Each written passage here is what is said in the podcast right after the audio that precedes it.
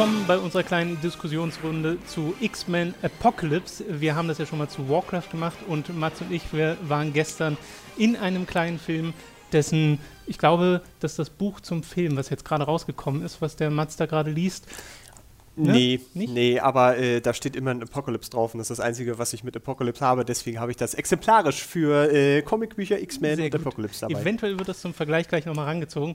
Wir haben kurz bevor wir Apocalypse jetzt im Kino gesehen haben, so ziemlich die gesamte Reihe nochmal nachgeholt. X-Men 1, ja. 2, 3, die Ursprungsfilme, äh, dann nochmal First Class geguckt und Days of Future Past im Rogue Cut wo ja nochmal 40 Minuten zusätzlich drin sind oder so? Ja, weil so viel ist es, glaube ich, nicht, ich glaube so 20 oder sowas, so, okay. aber es ist schon, ist ein bisschen was Also dazu. ein Charakter. Äh, es ist ein, ein ganzer Charakter fehlt, äh, in, der, in der Kinoversion und das ist schon ganz angenehm, den dabei zu haben. Genau, und Apocalypse bekommt so mittelmäßige Kritiken, ist jetzt kein Verriss, was da passiert ist, sondern es ist einfach so, die Leute sind sich sehr einig, dass es nicht so gut ist wie Days of Future Past und mhm. dass er viele, viele kleinere Problemchen hat und so wirklich viel damit beschäftigt habe ich mich aber weder vor diesem Video noch vor dem Film. Ich bin sehr, ja, quasi unvorbereitet in Anführungszeichen reingegangen. Ich kannte die Trailer nicht wirklich. Ich kannte das, was am Ende von Days of Future Past angeteased wurde, ganz leicht. Und mehr wusste ich auch nicht über den Plot. Mhm. Außer, dass Xavier eine Glatze kriegt, weil das auf dem auf dem Cover drauf ja, ist. Die Transformation zu Patrick Stewart. genau. Den nächsten Schritt. Ist the next step of evolution. Ich hoffe nicht, dass sie da irgendwie in einem der nächsten Filme ihn versuchen, über CG da näher ranzubringen, weil ich glaube, das könnte schief gehen. Äh, ich glaube. Nicht, dass es in Hollywood nicht schon passiert wäre. Na, ist Jedenfalls äh, ist so ein bisschen die Ausgangslage für uns und äh, vielleicht auch ein bisschen für euch. Erstmal, wir reden ein bisschen spoilerfrei über den Film und ab einem bestimmten Punkt sagen wir jetzt Spoiler Timecode dafür ist auch in der Beschreibung von dem äh, Video hier. Und äh, genau, was ist deine spoilerfreie Meinung zu diesem Film? Ähm, oh, meine spoilerfreie Meinung. Also ich, ich finde schon mal, ich möchte es nochmal wiederholen, dass wir uns wirklich äh, letztes Wochenende äh, X-Men 3, nee, First Class und eben äh, Days of ja, Future Pass nochmal angeguckt haben. Angefangen. Und X-Men 3 auch nochmal. Ähm, wir haben übrigens äh, Wolverine rausgelassen, also den äh, X-Men Origins Wolverine, also den äh, ziehen wir da nicht mit rein. Und das, das war, ich finde, absolut notwendig, um X-Men mhm. Apocalypse wirklich so schauen zu können.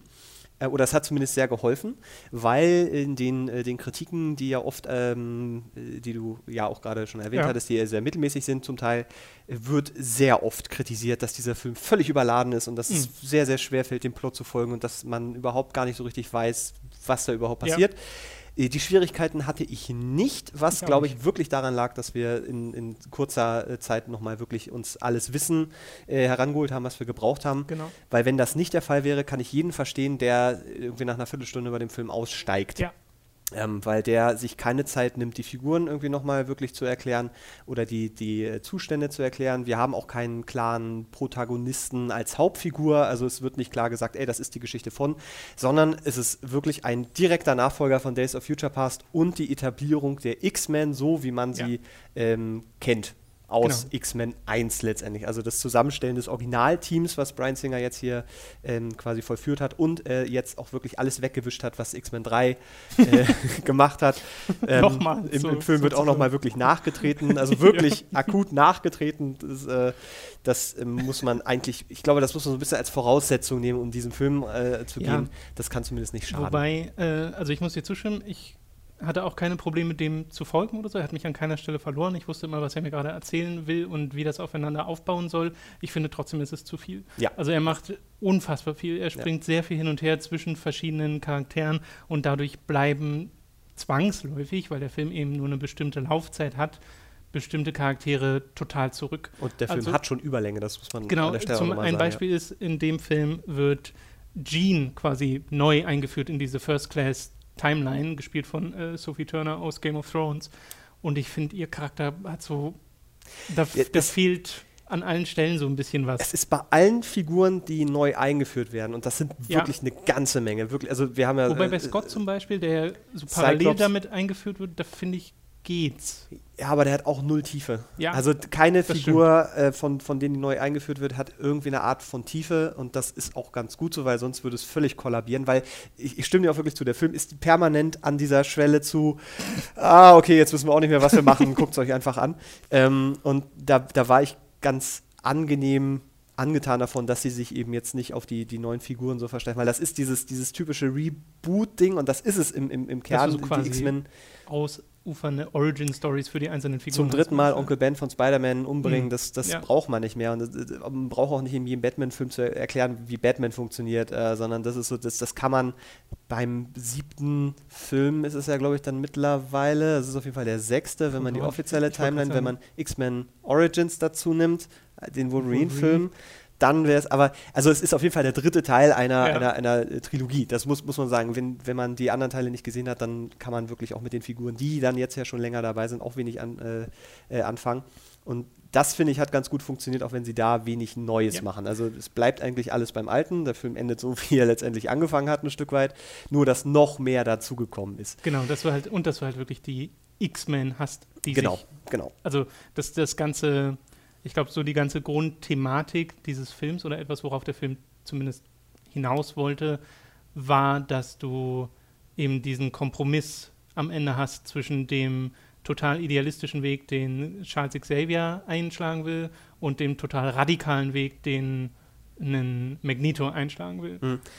Weil es ist ja dieses, äh, es gibt doch dieses eine Zitat, wo er sagt, ähm, äh, ich hoffe auf das Beste, aber will fürs Schlechteste vorbereitet Mhm. sein. Und das ist so ein bisschen Ja. das, wo sie hinwollen. Das ist, also für mich als jemanden, der, der die X-Men-Filme seit dem ersten wirklich Mhm. mag und auch alle geguckt hat und auch mit so einem, so einem Wolverine Origins auch ganz äh, wirklich sagen kann, dass das ganz große Grütze war, aber er hatte auch so seine, seine Momente, wo man was machen konnte.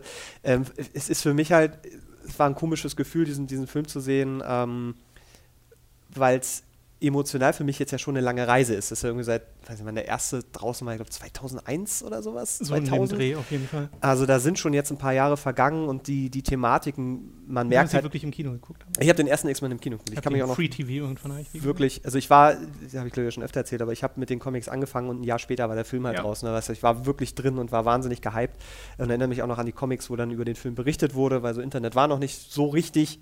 Ähm, und dann, dann hat man da, der unbekannte Hugh Jackman wird den und den spielen und Wolverine spielen und ah, wird das klappen und Patrick Stewart, perfekte, weil er hat äh, perfekte Besetzung, weil er hat eine Glatze.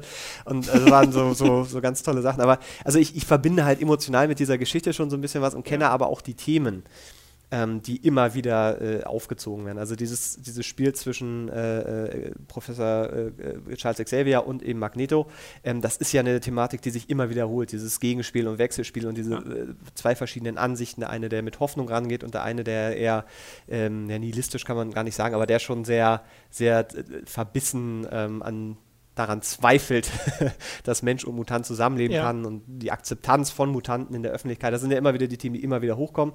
Und da macht auch der, der Apocalypse-Film keine, keine Ausnahme. Ähm, ich- vielleicht man ganz kurz mal die, die Grobhandlung vom Film äh, nochmal Genau, da sind wir noch gar nicht zugekommen. Es geht um Apocalypse, wo ich nicht wusste, dass das der Name dieses Bösewichts ist vor dem Film.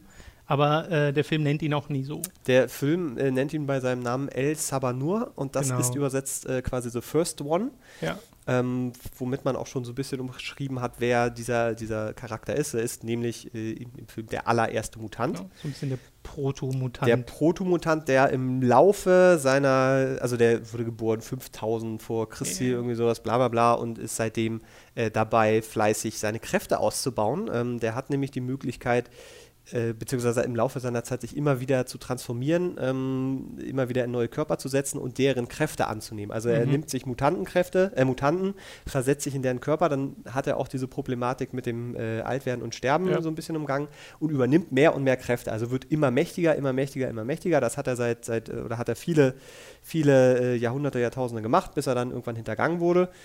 Ähm, und, und im Film sehen wir eigentlich nur dieses Hintergehen. wir sehen nur am genau, Anfang. genau, genau. Und ähm, dann schläft er halt ein, bis er dann irgendwann aufgeweckt wird. Er steht wieder Natürlich. auf, stellt fest, dass die Erde mittlerweile von Menschen regiert wird, was nicht so in seinem Gustus ist, äh, Ja. sondern er sieht natürlich, ne, so ähnlich wie Magneto, die, die stärker, äh, stärkere Rasse, die Mutanten nämlich, die eigentlich das Anrecht auf die Erde besitzen, die Ja, sieht und er sich da. als Gott.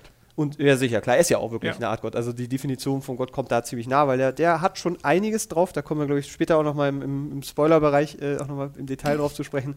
Ähm, aber er, er ist Ja, der hat, der hat schon Macht. Ja. So, und der ist auch bisher, möchte ich sagen, der stärkste äh, Widersacher, den, den im X-Men-Universum, der bisher so präsentiert wurde. Dagegen ist Sebastian Shaw im, in First Class einfach ein Witz, muss man so sagen. Also der hat, der hat schon Ambitionen und der zieht auch was durch. Der baut sich jetzt wieder seine, seinen, seinen, seinen kleinen Club auf. Ähm, die vier Reiter der Apokalypse wird auch nie so richtig genannt, aber der hat immer Nee. so vier, vier Obwohl es Recitals. eigentlich wird es sehr deutlich gemacht. Naja, es gibt Mittendrin. einmal diese Referenz, dass äh, die Ja, ja. vier Reiter der Apokalypse, die Aber man da in der sagen Bibel findet. Da zeigen sie dir das als Bild, sie sagen es nochmal und dann erklären Ja. sie es nochmal. Also es wird ist wirklich so dieses, hey, es sind wirklich die vier Reiter der Apokalypse. Das sind übrigens die aus der Bibel. Apocalypse äh, und bla bla bla. Also die versammelt er und möchte dann eben seinen großen Masterplan durchführen, der eigentlich relativ simpel ist, nämlich er will noch mächtiger werden und Ja. so ein bisschen die Erde dann, obwohl das nicht so richtig klar war, ich glaube, der möchte die Erde reinigen und Er, will, er wollte alles kaputt machen und neu aufbauen Ja, mit Mutanten. ja, das ist so, das ist so sein ashes. großes Ziel. Und er hat halt richtig, richtig was drauf und das sieht man auch immer mal wieder,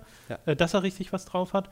Aber äh, am Anfang, die erste Hälfte des Films, wirkt es fast so, als würde man jedes Mal, wenn man zu diesem, diesem Plot springt, einen anderen Film sehen.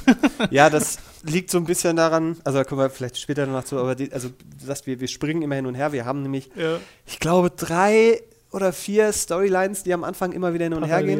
ja. Also einmal Apocalypse, dann haben wir einmal Mystique, ähm, die, die unterwegs ist, dann haben wir einmal Magneto, der ein äh, neues Leben angefangen hat und wir haben einmal die äh, Xavier-Geschichte, der quasi seine Schule aufbaut und da die, die neuen X-Men gar nicht Ja. formt, aber der halt seine Schule, seinen Schulbetrieb hat, ähm, das, was ihm ans Herz gelegt wurde äh, im äh, Days of the Future Pass, ne, dass der wieder alle sammeln soll.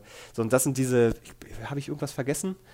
Du siehst, da geht es nämlich schon los, weil äh, vielleicht springen wir auch noch mal woanders hin, ähm, weil Da ja, eigentlich, eigentlich ist es die, die, die Scott-Timeline ja auch noch, weil Scott Ja, wird ja. auch noch mal separat. Also wir springen am Anfang wirklich Sehr viel. permanent hin und her und es ist ein Wechsel, auch farblich, wenn man aus diesem, Ja, diesem äh, gelben, hellen Ägypten-Ding in dieses blaue äh, Magneto-Ding geht. Also es ist ein, ein Hin und Her.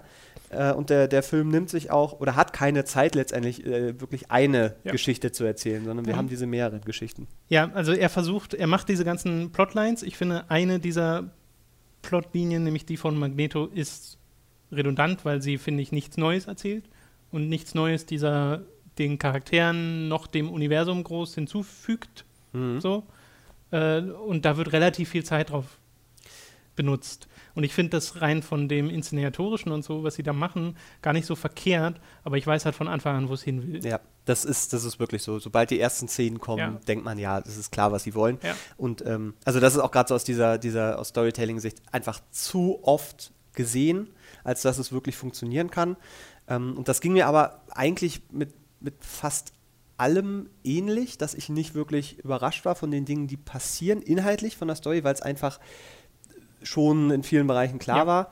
Ähm, der Film macht aber dann so ein paar Dinge, die äh, so insbesondere was, was so die, die Zusammenführung der einzelnen Stränge angeht, das funktioniert. Es ist nicht besonders smart, aber es ist in der Konsequenz, wie es dann passiert, äh, finde ich sehr, sehr angenehm, weil ähm, da nicht mit irgendwelchen komischen kommen wir im Spoilerbereich dann nochmal genauer drauf, aber, aber die, die, die einzelnen Schritte, die ihr macht, um das alles zusammenzuführen und am Ende dann aufzulösen, finde ich, das, das war schön. Das war einfach auch kompromisslos Ja, und ja. der wollte da nicht irgendwie schlau wirken, sondern es war sehr Ich zielorientiert. finde, damit sprichst du was an, was diesen Film maßgeblich von Days of Future Past unterscheidet, nämlich, dass er nicht smart ist. Also ich fand Days of Future Past war ein unfassbar smarter Film. Der war, also solche Drehbücher, die so hin und her springen und trotzdem so viel erzählen, ohne dir allzu viel erklären zu müssen, das finde ich ist eine Errungenschaft Mhm. gewesen. Äh, und X-Men Apocalypse ist wesentlich näher dran an einem stinknormalen Action-Comic-Film, Ja, als das Days of Absolut, Future Past ja. war. Aber einer, der unfassbar viel Spaß gemacht hat. Also, obwohl ich finde, dass diese Magneto-Plotline äh, hätte man weglassen können und obwohl ich finde, dass es einfach sehr, sehr viel ist, was er erzählt, wodurch manche Charaktere zu kurz kommen. Er ist unfassbar witzig. James McAvoy als äh, Charles ist wirklich grandios in diesem Zwischenpunkt zwischen dem fast schon Stoner, der ganz kurz war in Days of Future Mhm. Past, und dem Patrick Stewart, der mal werden soll. Das macht sehr viel Spaß, ihm dabei zuzuschauen. Äh, generell die Charaktere zu interagieren zu sehen, macht total Spaß. Finde ich auch Nightcrawler, der neu dazukommt oder sowas. Äh, das äh, Re-Entry ist es eigentlich, weil wir in X-Men 2 schon dabei. in X-Men 2. Also nicht, nicht der Days of Future Past oder sowas, sondern in Ach so, X-Men ja, 2. okay. Also, ja, ja. Also ich meine jetzt neu dazu in diese First Class Timeline. ja. Äh, weil genauso könntest du es ja auch bei Scott und so äh, Ja, sagen, stimmt, ist ja ja. auch ein Re-Entry dann im Endeffekt. Neu auf Platz 3. Und die Action-Szenen sind der Wahnsinn teilweise. Überhaupt visuell ähm, war ich sehr angetan. Ja. Ähm, da gab es wenige Bilder, wo ich dachte, oh, da, da, da wolltet ihr was. und das Allein sieht halt nach Plastik die, aus. der Film fängt an mit so einer reinen Ägypten-Szene, wo du, wo, ich- also es hätte ein anderer Film sein können, so von dem, was es hätte sehr, es hätte auch Power Rangers sein können oder ja, so. ja, was, genau, aber- wo, wo, wo da halt dieser Big Bad quasi eingeführt wird und es ist alles mega pompös. Äh, aber ich hatte da sehr viel Spaß dran. Zumal da ein, zwei Einstellungen drin waren, die, ähm, die das ein bisschen rausgehoben haben. Also es gab so ein, ein zwei Bilder, wo ich so dachte, das hätte jetzt auch in so einem 300 sein können, also einen sehr sterilisierten Film, wo zum Beispiel, Stilisiert meinst du? äh, ja, richtig, ja, was habe ich gesagt? Sterilisiert, Nee, sterilisiert nicht. Obwohl doch auch ein bisschen sterilisiert, äh, weil da sehr viel mit Licht und Farbe gearbeitet wurde, wegen Wüste und so. Und dann hat man so eine sehr große Pyramide. Und dann da sind einfach Bilder, die einfach nur schön aussehen sollen und irgendwie eine Art von, von Bedeutung hervorrufen, ähm, die halt schwer ist in, in, in dem Kontext irgendwie zu schaffen, weil das ist, es ist alles sehr, sehr Comic, was da passiert. Aber es setzt den Ton richtig und das finde ich hat, hat dem ganzen Film sehr gut getan. Ähm, Gerade weil es dann auch eben nach hinten raus. Also, was, was insgesamt die Action-Szenen, ähm, da hat mich eigentlich alles überzeugt, bis auf eine Ausnahme, da sprechen wir nachher, glaube ich, nochmal drüber. Ähm, die, Gibt bei mir auch eine Es hat Ausnahme. visuell, in der Kombination, in dem, was gezeigt wird, in der Art und Weise, wie es gezeigt wird, hat hervorragend funktioniert, auch im Kontext von, von dieser Comic-Verfilmung von den X-Men.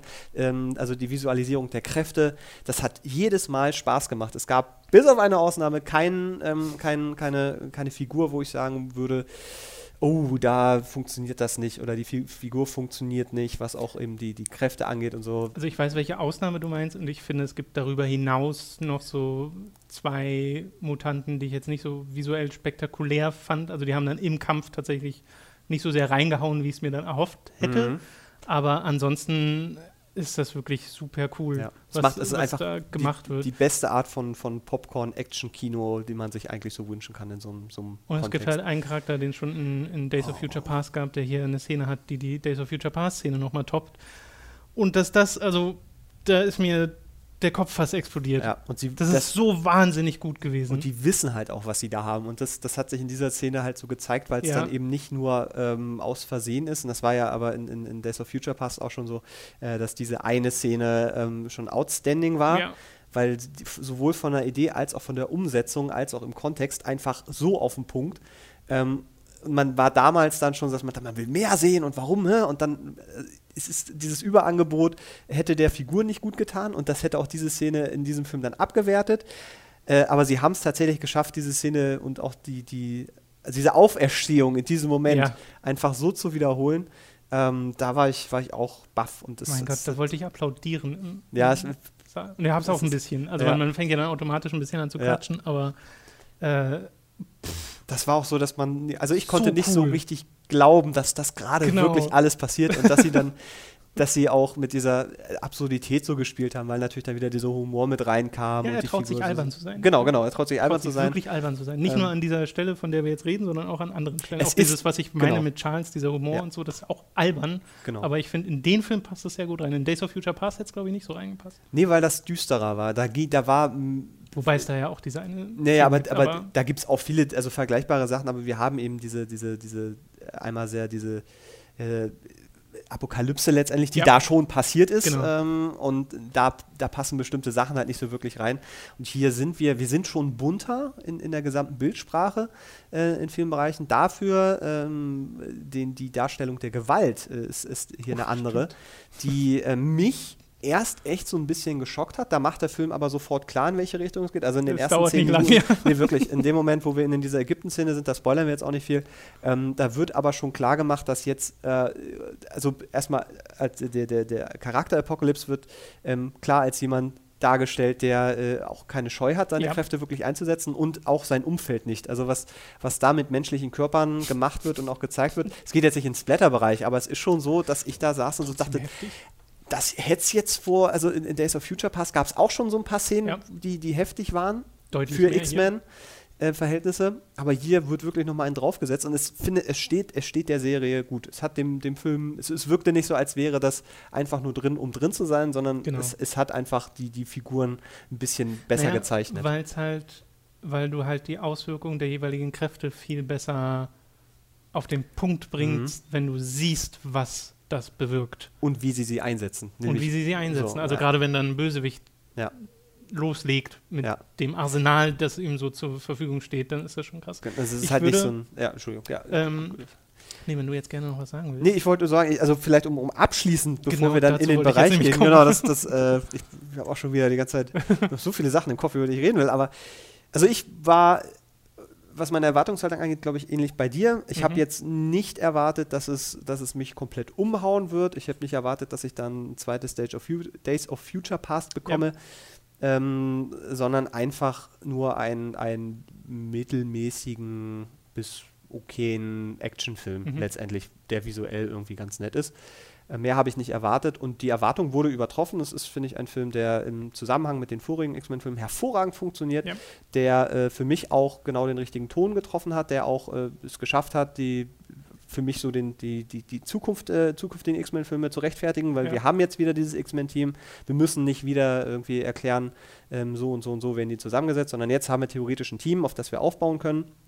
Ähm, und jetzt kann, kann auch mal wieder was Neues passieren. Das ist das, was ich jetzt tatsächlich erwarte, weil diese Geschichte mit Magneto und Charles Xavier das und darf nicht nochmal nochmal X-Men zusammenführen und nochmal neue. noch und ich will jetzt auch nicht nochmal wirklich so irgendwie 20 neue Figuren haben, sondern das, das reicht jetzt. Ich habe jetzt, bin ich gesättigt, was das angeht und jetzt möchte ich gerne, ähm, dass, dass da inhaltlich mehr passiert. Ähm, weil, wie gesagt, diese, dieses Wiederholen von immer den gleichen Gewissenskonflikten und Inhaltskämpfen, das, das reicht jetzt. Aber also ich wurde hervorragend unterhalten. Ich bin auch wirklich kurz davor, nochmal in diesen Film zu gehen. Einfach nur um bestimmte Szenen nochmal zu sehen, was ein Riesenkompliment ist an Film. Ähm, also er hat alles erfüllt, was ich erwartet habe und ist noch drüber hinausgegangen. Dem Fazit kann ich mir eigentlich nur anschließen. Ich hatte sehr, sehr viel Spaß dabei und hatte nachdem der Film vorbei war, mega viel Lust, einfach den nächsten X-Men-Film direkt zu sehen. Also ich habe wirklich Lust darauf zu sehen, was da noch kommt. Und wie du, ich hätte mir einfach nochmal direkt angucken können, weil ich mir dachte, okay, ich will die, die, die und die Szene nochmal Ja. sehen, unbedingt. Äh, weil sie einfach so cool war. Ja. Äh, und weil das einfach Spaß gemacht hat. Er ist nicht smart oder so. Also Es es, ist- es es ist- ist ein dämlicher, alberner Action-Comic-Film, aber mit einem Cast, äh, also mit Figuren, die einfach so viel Spaß machen. Ich bin da, und das habe ich dir gestern äh, schon mal erzählt, ich bin, und ich weiß nicht ganz warum, ich bin bei diesem Cast mit James McAvoy, Michael Fassbender und Co. so viel mehr investiert als parallel bei den Avengers. Mhm. Äh, und ich kann nicht ganz sagen, warum. Es ist einfach irgendwie eher meins, was die X-Men da machen. Mhm. Äh, ich, ich wollte nur sagen, also es ist bei weitem kein perfekter Film oder Nee. ein outstanding Nee, nee, oder sowas. Ähm, Er hat Probleme. Ja, er hat Probleme und ähm, ich kann auch jeden verstehen, der, der das Ding auseinanderpflückt, was eben das angeht. Also die, sagen wir mal, wenn, wenn du nur den Film für sich nimmst, dann fällt er auseinander, weil du, weil du keine Bezugspunkte hast, du hast keine, keine, keiner Figur, die du wirklich folgen kannst. Die Handlung an sich ist auch in zwei Sätzen zusammengefasst. Ähm, und, und wie gesagt, es ist kein, kein Film, kein Standalone-Film, wo ich sagen würde, den, den, Gen- ich den glaub, muss man genau das ist gesehen der haben. Punkt. Es ist kein Standalone-Film. Ich Ja. glaube, wenn ihr noch relativ gut im Kopf habt, was vorher passiert ist in den vorherigen X-Men-Filmen, vor allem in First Class und Days of Future Past, dann seid ihr hier mit Sicherheit voll dabei. Also was heißt mit Sicherheit? Dann seid ihr bestimmt voll dabei. Äh, wenn ihr noch gar keinen X-Men-Film gesehen habt, Das wird nichts. dann äh, kratzt ihr euch, glaube ich, ganz lange am Kopf Und und, das- fragt euch, was das Ja, jetzt soll. Genau. Da gibt es zwar trotzdem ein paar coole Szenen, die euch sagen. sicherlich Spaß machen werden, Ja. aber es Selbst, hat, es hat dann keinen Impact mehr. selbst dann kann man, glaube ich, diesen Film als, als Action-Kracher gucken Ja, und einfach die Szenen genießen, die Visualität genießen, aber es ist, es ist kein, kein großartiger Film, in Genau. dem wir in fünf Jahren noch reden werden. Das, Genau. das ist es nicht. Okay, dann soll das unser Spoiler, die, die spoilerfreie Version gewesen sein. Mhm. Ab jetzt kommen Spoiler. Jetzt, ihr, wenn ihr den Film noch nicht gesehen habt, bitte ausschalten und dann wieder herkommen, wenn ihr ihn gesehen habt. Oder es ist euch egal, dann könnt ihr auch dranbleiben. Dann äh, reden wir jetzt über Spoiler. Gibt es da etwas, was, was dir ganz doll auf dem Herzen liegt, worüber du gerne als erstes reden möchtest? Ähm, als allererstes, äh, oh Gott, oh Gott, oh Gott, also, es wurde ja viel äh, im Vorfeld. chronologisch. Äh, Wollen wir chronologisch durchgehen? Ich hatte, Ah. mir, ich hatte mir gestern Abend, nachdem wir den Film gesehen haben, versucht, eine Ja, dann- Chronologie dann- runterzuschreiben. Ach du lieber Gott. Aber keine Okay. Ahnung, ob das. Ja, dann, dann lass uns das mal versuchen. Lass uns mal versuchen, äh, chronologisch durch den, durch den Film zu gehen. Ich glaube, das ist am besten, sonst, sonst verlaufen wir uns vielleicht. Äh, dann fangen wir mal an. D über das Opening haben wir eigentlich im spoilerfreien Teil schon geredet. Gibt es da noch was, was du hinzufügen möchtest? Ja, weil die Einführung von Apocalypse, ähm, beziehungsweise dieser, dieser äh, El Sabanur, ähm, als, als Figur und dessen Bedeutungsschwere. Also Mhm. ist, ist ja am Anfang, ähm, ich weiß nicht, wie wie es dir ging, und das ist nämlich auch meine Frage an dich, weil ich kenne ja Apocalypse. Ich weiß ja, was das für eine Figur ist und ich weiß, wie mächtig der ist und was Ja. das einfach für ein, für ein Typ ist. Übrigens, ähm, wir haben bei X-Men 3, da wurde die Klassifizierung von Mutanten angesprochen. 1, 2, 3, 4, 5. Und das ist, ähm, der 5 ist also der höchste, mächtigste Mutant. Und es gibt im Marvel-Universum, wenn ich mich nicht vertue, Jean waren quasi. drei äh, äh, Level 5, Klasse 5 Mutanten. Ja. Eine ist Jean Grey, Dark Phoenix, ne? und dann haben wir einmal Apocalypse äh, und lustigerweise einmal Deadpool. ähm, was irgendwie ganz unterhaltsam ist. Sehr gut. Ähm, das heißt, wir, wir haben hier wirklich äh, die, die Schwierigkeit, eine Figur einzuführen, die so unfassbar mächtig sein Ja. soll, dass sie auch als wahre Bedrohung rüberkommt. Ähm, diese Einführung im alten Ägypten mit diesen äh, unfassbar klischeehaften Figuren, die da rumlaufen, mit den Masken und äh, er hatte da ja auch seine vier Reiter schon dabei. Krieg, Pestilenz, äh, Hunger und Famine, genau. wer war noch? Vier Tot. Tod, genau, der Tod, Tod gehört Ja. auch dazu. Ähm, die keine weitere Rolle spielen, die aber einfach Nee. mal die, die Dieses ganze Theme geht im, im Diese- Film auch nicht auf. überhaupt nicht, aber die, diese Macht und eben auch die, die Darstellung der, der Gewalt, also der, der Mächtigkeit, äh, der, Mächt, nee, der Mächtigkeit, äh, finde ich ganz, ganz gut demonstriert haben, weil die da wirklich, haben wir ja gerade, der, der Ge- Gewaltgrad ähm, eingeführt wird. Äh, da werden Menschen dann direkt verbrannt, da werden Leute aber auch wirklich zusammengedrückt auf einen kleinen Haufen Menschen in der Luft. wirklich zu so einem Skelett. Ja, ja, genau, und andere werden einfach komplett aufgelöst und das, äh, da gibt es eben diesen großen Zusammensturz, wo dann die Leute auch zerquetscht werden und man direkt, also sieht, wie sie zerquetscht werden, jetzt natürlich nicht im Detail, aber da, da knallt das halt zusammen, während die noch drunter liegen, man sieht halt in den Armen dann noch. Ähm, das, das hat für mich den Ton gut gesetzt. Ähm, und ich war interessiert auch an der Figur, weil wir ihn nicht agieren äh, sehen, sondern einfach Genau, nur passiv. Er ist nämlich gerade ja dabei, äh, letztendlich da wieder transformiert, nee, äh, transferiert zu werden von einem in- vom alten, gebrochenen, Genau. benutzten Körper in Einen einen neuen neuen Körper, genau. ähm, und wird dann dahinter gegangen. Und das fand ich sehr geschickt. Das war äh, von der Einführung mir wesentlich lieber, als wenn ich dann eben irgendeine Off-Stimme höre, die sagt, Apocalypse, Ja. centuries ago, bla bla bla bla bla. ja, du weißt quasi, was für ein großer Deal er ist, darum, wie die Leute um ihn herum Genau. agieren, dass, Genau. es, dass er da so angebetet wird, aber gleichzeitig gibt es auch scheinbar Splittergruppen, die ihn st- stürzen sehen wollen, äh, was ja nicht klappt. False So, Gods. so richtig. Also sie bringen zwar da die Pyramide zum Einsturz, aber eine seiner seine, ist das eine der Das war Reiterinnen? der Reiter, ja, muss ja, ne? ähm, schützt ihn halt. Ja. Und danach ist er für ganz, ganz lange Zeit im, Mit, mit völliger Hingabe. Und das, das war, genau, das war einfach, also. Genau, es war jetzt nicht, also ich würde jetzt nicht sagen, dass es die perfekte Charakterisierung war, aber es hat für mich Nö, absolut funktioniert, Ja. die Figur irgendwie schon zu zeigen. Zumal über das Aussehen, da wurde auch im Vorfeld sehr, sehr viel drüber diskutiert, wie kann man Apocalypse, der in den Comics, ähm, vielleicht noch mal zeigen, gucken, ob du ihn da findest, einfach ein ein, wie soll man sagen, ein Haus ist quasi. Also der ist, der ist riesig, der ist breit und hier im Film wird er halt anders dargestellt. Da ist er einfach fast ein bisschen schmächtig ähm, und trägt äh, äh, in so eine, so eine etwas seltsame Rüstung, was alles nicht erklärt wird. Ähm, weil äh, in den Comics ist es tatsächlich Alien-Technologie, die What? dieser Typ, der Typ hat irgendwann, äh, als er, als er ge gewandert ist und auf der Suche war und Millionen äh, Jahrzehnte, Jahrhunderte gelebt hat, hat er irgendwann ein Alienschiff gefunden. Und diese Alien-Technologie konnte er aber nicht nutzen. Ich bin sehr froh, dass sie das nicht Ja, ja, genau. Ich, ich will nur mal nur, ich will nur ganz kurz umreißen, Ja, ja, was, klar, was das, diese Figur das. nach den Comics, was man da hätte machen können. ja. Ähm, weil, äh, um diese Technologie zu benutzen, braucht er irgend so ein, oh Gott, was war denn, irgend so ein Tech-Virus.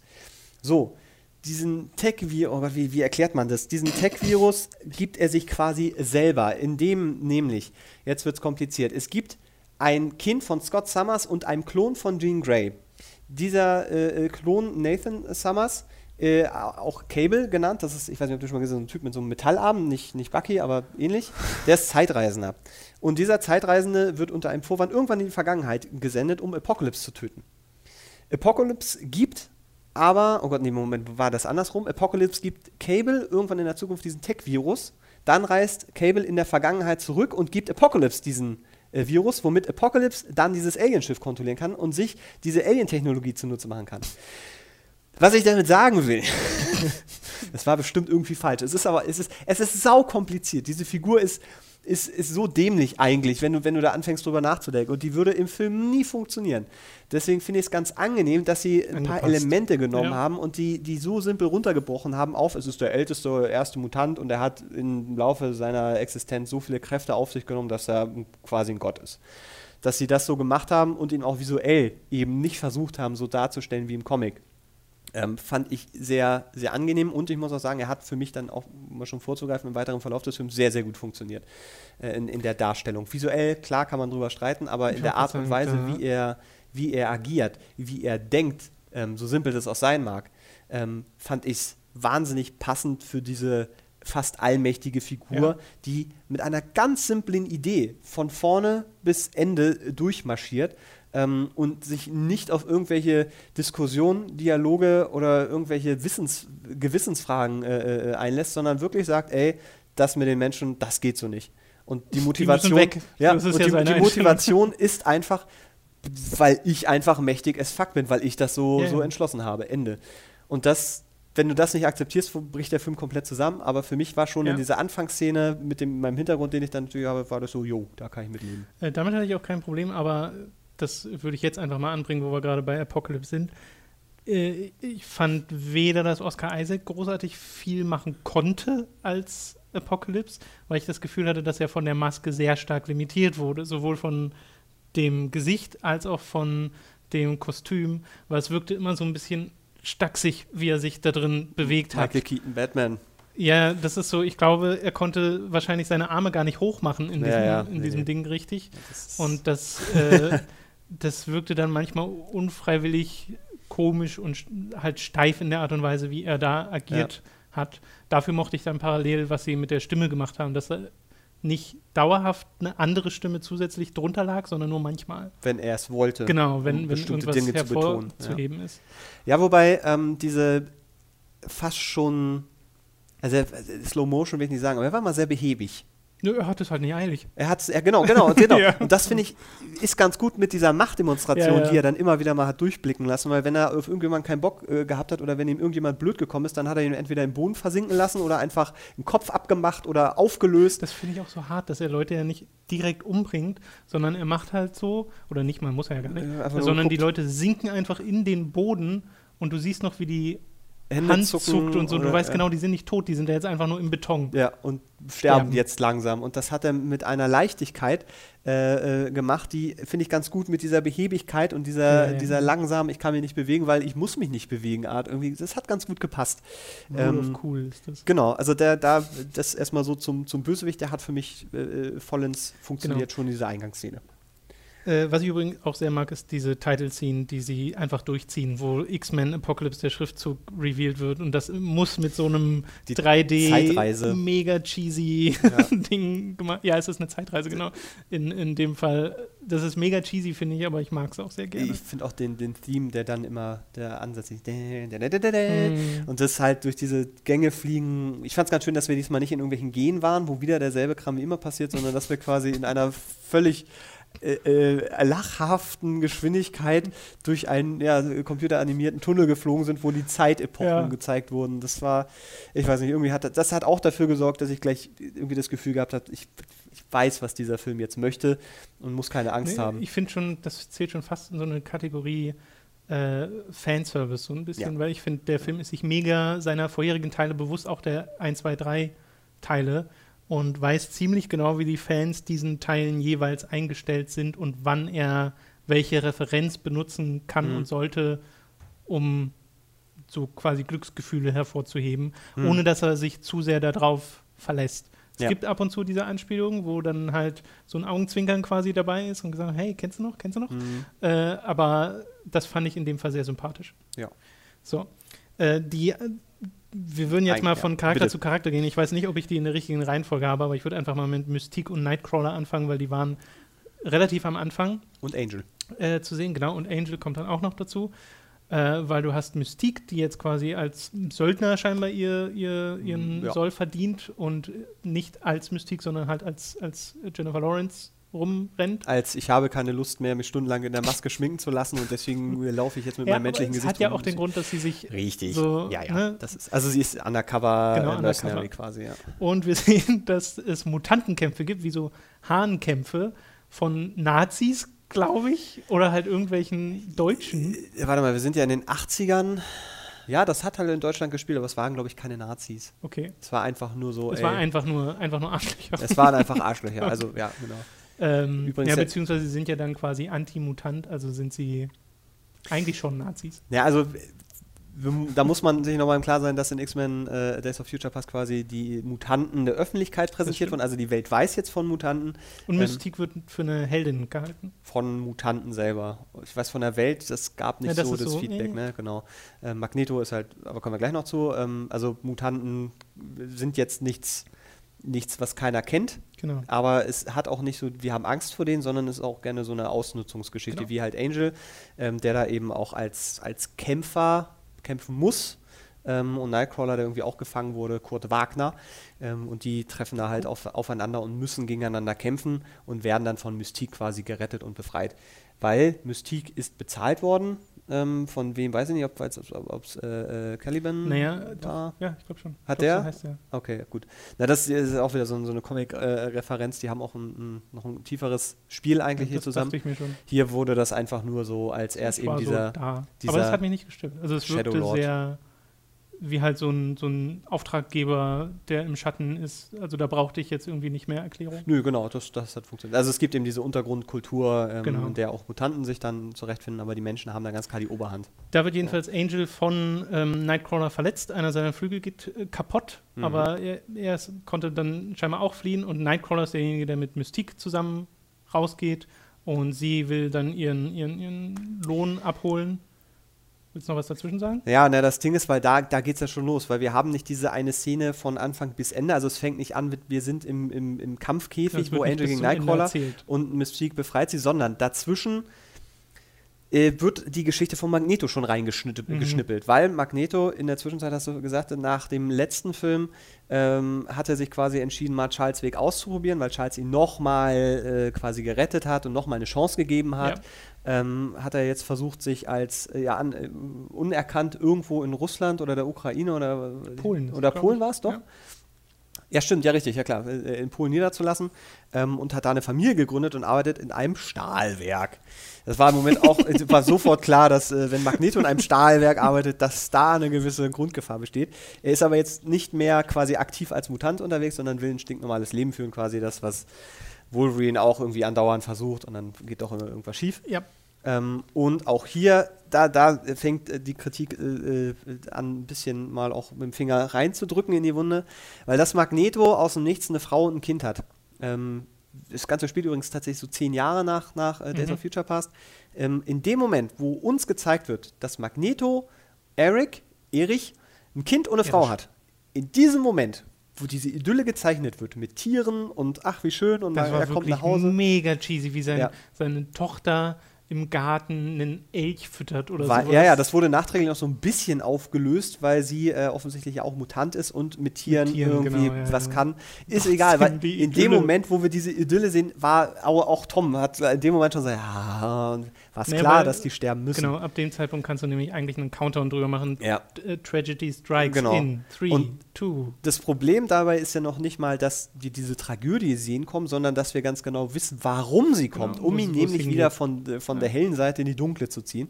Und das haben wir jetzt so oft gehabt, dass, äh, also wirklich, ja, in First Class war es ja schon so, in, in Days of Future Past war es genauso. Ähm, und dass wir jetzt nochmal äh, wieder diesen guten ähm, äh, Magneto haben, den wir dann nochmal wieder ins Böse ziehen müssen. Das war, das war ein bisschen anstrengend und das war überflüssig, auch wenn die reine Inszenierung, da hätte ich gar nicht, da habe ich Da gar nicht so das Problem mit. Weil das war, das war schon cool Bis auf gemacht. halt, dass die Idylle mir ein bisschen zu dick aufgetragen war. die Idylle war zu dick aufgetragen und dann eben dieser, dieser Moment, wo dann eben seine Frau und sein Kind stirbt, äh, sterben müssen. Das war auch so, so das, das driftet ein bisschen ins Lächerliche ab, weil es so ernst sein wollte. Weil das dann da die, die örtliche Polizei ähm, ihn dann irgendwann abholt, nachdem er im Stahlwerk da den Typen gerettet hat. Genau, hat jemand gerettet, indem er so ein Ding aufhält, was genau. runtergefallen wäre. das hat, sonst. muss da irgendjemand mitgekriegt haben und das wird eigentlich auch schon relativ klar Jetzt haben kommuniziert. scheinbar alle mitgekriegt. Das haben alle mitgekriegt und irgendjemand hat mit der Polizei gesprochen und Ja. die haben dann wahrscheinlich einmal in die, irgendeine Zeitung geguckt, äh, Typ, der mal äh, Metall, bla bla, Mutant und ähm, haben dann seine Tochter entführt und möchten halt, dass sich äh, Erik stellt. Und die Tochter dreht dann ein bisschen durch, emotionaler Moment. Die äh, Vögel fangen an, die Polizisten anzugreifen. Es löst sich ein Pfeil und äh, trifft nicht nur die Tochter, sondern gleichzeitig auch die Frau, die instant tot sind. Äh, Und ach, das war, das es war ich- Das habe ich ehrlich gesagt schon wieder vergessen, dass die. Also das war einfach zu viel. Das, da war der Moment, wo, wo der Film mir zu viel Scheiße als Gold verkaufen wollte und als tiefen emotionalen Moment. Äh, das habe ich ihm auch nicht abgenommen. Es war aber in dem Moment, äh, weil Magneto dann natürlich so reagiert, wie er reagiert. Er bringt natürlich alle um. Das war, finde ich, in seiner, in seiner Simplizität sehr schön dargestellt, weil er einfach nur mit seiner Kette, wo seine Eltern drin sind, die Leuten dann durch den Hals Da fährt. kommt wieder die Brutalität zu, weil Ähm, das ist super nüchtern Ja, dargestellt. genau, das, genau, die Nüchternheit, Ja. genau. Und das, das, das war, hat für mich den Moment dann so ein bisschen, ne, nicht gerettet, aber es war so der, der Fall vom Ich versuche Ja. es, bin gescheitert und jetzt ist mir auch alles egal, der kam für mich rüber und da war ich, war ich interessiert dran, was, was er jetzt macht. Ähm, geht er jetzt ins Stahlwerk und vernichtet einfach alles, ähm, was dann ja auch eben irgendwie letztendlich ange oder was später auch noch dann passiert, aber das war so, ähm, es, es hat für mich in der Intention funktioniert, der Weg dahin war halt sehr, sehr billig Ja, letztendlich. es ist halt konstruiert und ich finde, man hätte es einfacher machen können. Wir wissen, dass Apocalypse so ein krasser Typ ist, dass der so sehr überzeugende Fähigkeiten hat und äh, sie hätten einfach das so schreiben können, dass der ihn weiß nicht, auf seine Wut und Trauer reduziert, psychisch oder Ja. sonst irgendwas, statt ihm nochmal eine Familie zu geben und sie ihm nochmal wegzunehmen, weil ab einem bestimmten Punkt kann ich dann auch nachvollziehen, dass man sagt, ja, nee, ich habe keinen Bock mehr auf alles. Es hätte für mich völlig funktioniert, wenn ich ihn einfach irgendwo einsiedlerisch völlig zerbrochen und runtergekommen sehe. Ich Oh, brauche nicht, dass er sich irgendwas aufgebaut hat, sondern es ist für mich dieser äh, äh, da, diese zerrissene Figur hätte man ganz einfach zeichnen können, das wäre kein Problem gewesen. Und dann hätte man eine sehr schöne äh, Sequenz bauen können, wo Apocalypse einfach wirklich mit ihm redet. Und also da, da, da wäre für mich viel möglich, möglich gewesen, Michael Fassbender wirklich ein guter Schauspieler ist und, Mhm. und der kann auch sowas spielen. Äh, und dann, dass dann jemand wie Apocalypse kommt und ihm einfach nur diesen leichten Push gibt und ihm die Kraft nochmal zeigt. Da hätte man diese Auschwitz-Szene auch schön machen können. Das hätte, hätte Stimmt, das gab's ja völlig funktioniert. Äh, ja, aber auch das kam alles später, weil in der Zwischenzeit Ja. springen wir äh, wieder zu Mystique die äh, mitbekommt, dass äh, Eric offensichtlich aufgeflogen ist und dass da irgendwie, ja, da, he snapped. Ähm, Mystique ist dann mit Nightcrawler quasi auf dem Weg in die USA zum Zu Xavier. äh, Xavier. Zur Schule. Ähm, in der Zwischenzeit haben wir aber auch nochmal die Scott Summers Einführung, Genau. also Cyclops, dessen äh, Kraft sich quasi entfesselt, weil er schulischen Stress hat und er bla wird, bla, ge- naja, er wird halt gemobbt, gemobbt geschlagen. so ein Es bisschen ist, und ja. dann bricht diese, diese Kraft, weil er Laseraugen hat, aus ihm. auch mit raus. einer schönen, ähm, einer, einer schönen Rohheit. Ich fand das, es Ja. war so, äh, er hat halt nicht einfach ein Loch in die Wand gemacht, sondern das, das war wirklich so, so aufgelöst und es Klo war kaputt, runter. auf dem das passiert Es, ist. es, sah, es sah einfach ein bisschen roher aus als sonst und das fand ich ganz schön. Auf jeden Fall ist er dann unser Einstieg. Ich weiß nicht, ob das erste Mal ist, dass wir dann zu Charles wechseln. Ja, ähm, eines der ersten Mal. Eines der ersten Male, Ja. weil dann sind wir eben in dem, in dem Status quo von, von der äh, oh Gott, äh, Charles Xavier School for the Gifted oder sowas. For Ja, Young Gifted. For Gifted Children oder so. Wo er sich, ähm, ja, wo mittlerweile die, die bekannte äh, Schule aufgemacht ist. Ohne die X-Men, weil die gibt es nicht. Es ist einfach nur eine Schule, wo er Mutanten aufnimmt und unterrichtet, ihre Kräfte zu lernen. Nicht nur Mutanten. Nicht nur Mutanten, sind auch Menschen da? Ganz Ja, normal? das hat er einmal gesagt. In einer Ach so, Szene. okay, das hab er wollte einen Ort bauen für Mutanten und Menschen. wo es zusammen. Genau. Okay, ja, das ist, das ist äh, sehr löblich. äh, und da finden wir halt mit, mit Cyclops dessen Bruder Havoc, ähm, äh, oh Gott, wie heißt denn der? Das weiß ich auch nicht Äh, mehr. ah, Das weiß ich leider auch Scott nicht mehr. Summers und nennen wir ihn Ricky. Ricky Summers, den wir aber auch schon in First Class äh, ähm, kennengelernt haben. Genau. äh, der halt immer noch da, da äh, stattfindet. Was für mich ein ganz komisches Gefühl war, weil ich so ein Ah, endlich sehe ich ihn wieder Moment hatte, obwohl ich diese Momente eher mit so den ersten, also Ja. X-Men 1, 2 und 3 verbinde. Aber von denen ist ja wirklich, bis auf Wolverine ja keiner mehr dabei. Äh, deswegen, deswegen war das so und da musste ich mich erst zurechtfinden, auch als man dann Beast wieder sieht Mhm. äh, und man so denkt, ach schön, endlich wieder zu, ah nee, Moment, das ist eigentlich ist das, Gar ist das so ja die her. neuen X-Men-Filme und ah, äh, aber das, das, das finde ich hat auch ganz gut funktioniert, so diese, Ja, ich, so die das auch. gesamte ich Schule. mochte auch die, die ganze Nummer, wie Scott dann dort äh, reinkommt ja. und sie seine Fähigkeiten erstmal sehen wollen. Ja. Und da gibt es dann auch ein schönes Comedy-Relief mit Charles, wie sie da im in diesem Parkbereich sind und er den Baum spaltet und sagt, das war mein Lieblingsbaum. Probably my favorite tree. Und dann fällt Ja. er auseinander. Das, Das finde ja. ich übrigens CGI-technisch an der Stelle nie, nicht sonderlich gut aussah. Also irgendwie ist das Sau es sah, sah sehr komisch aus, Ja, wie der Baum in zwei Hälften äh, gefallen ist. Äh, aber der Moment war sehr schön. ja. Und da hast du dann auch schon mal so ein bisschen dieses, diese Interaktion zwischen Scott und Jean. Und Scott kann ja noch nicht sehen zu diesem Zeitpunkt und lernt sie aber schon kennen. Hm. Und die reiben erst so ein bisschen aneinander. Also das, da weiß man dann quasi schon, wo das irgendwann mal hingehen soll. Wenn die Aber wüssten. wenn die wüssten, genau. äh, das fand ich sehr sympathisch, wie Ja. das dort alles dargestellt wurde. Und etwas, was wir jetzt vergessen haben, ist die Moira, äh, die ja Ja, Apocalypse in geweckt Ägypten, hat quasi. Naja, nee, Ja, sie doch, weil war sie- dabei. Nee, nee, das war schon wirklich. Oder war das, weil sie es berührt Wa- hat? Nee, nee, das Ding ist ja, also da muss man noch mal ganz kurz erklären, ganz am Anfang sehen wir ja das Sonnenlicht, diese goldene Pyramidenspitze Ja, äh, quasi aktiviert und dann fängt an, da was runterzulaufen durch, durch Hieroglyphen und da wird quasi etwas aktiviert. So, wir haben diese Pyramidenspitze dann in diesem Keller gesehen Genau. und sie hat den Teppich und das Holz weggemacht und ist runtergeklettert Und und, deswegen war das Loch offen. Ah, Das heißt, es war tatsächlich ihr aktives Dabeisein, dass Apocalypse geweckt wird von dieser, von dieser äh, goldenen Spitze.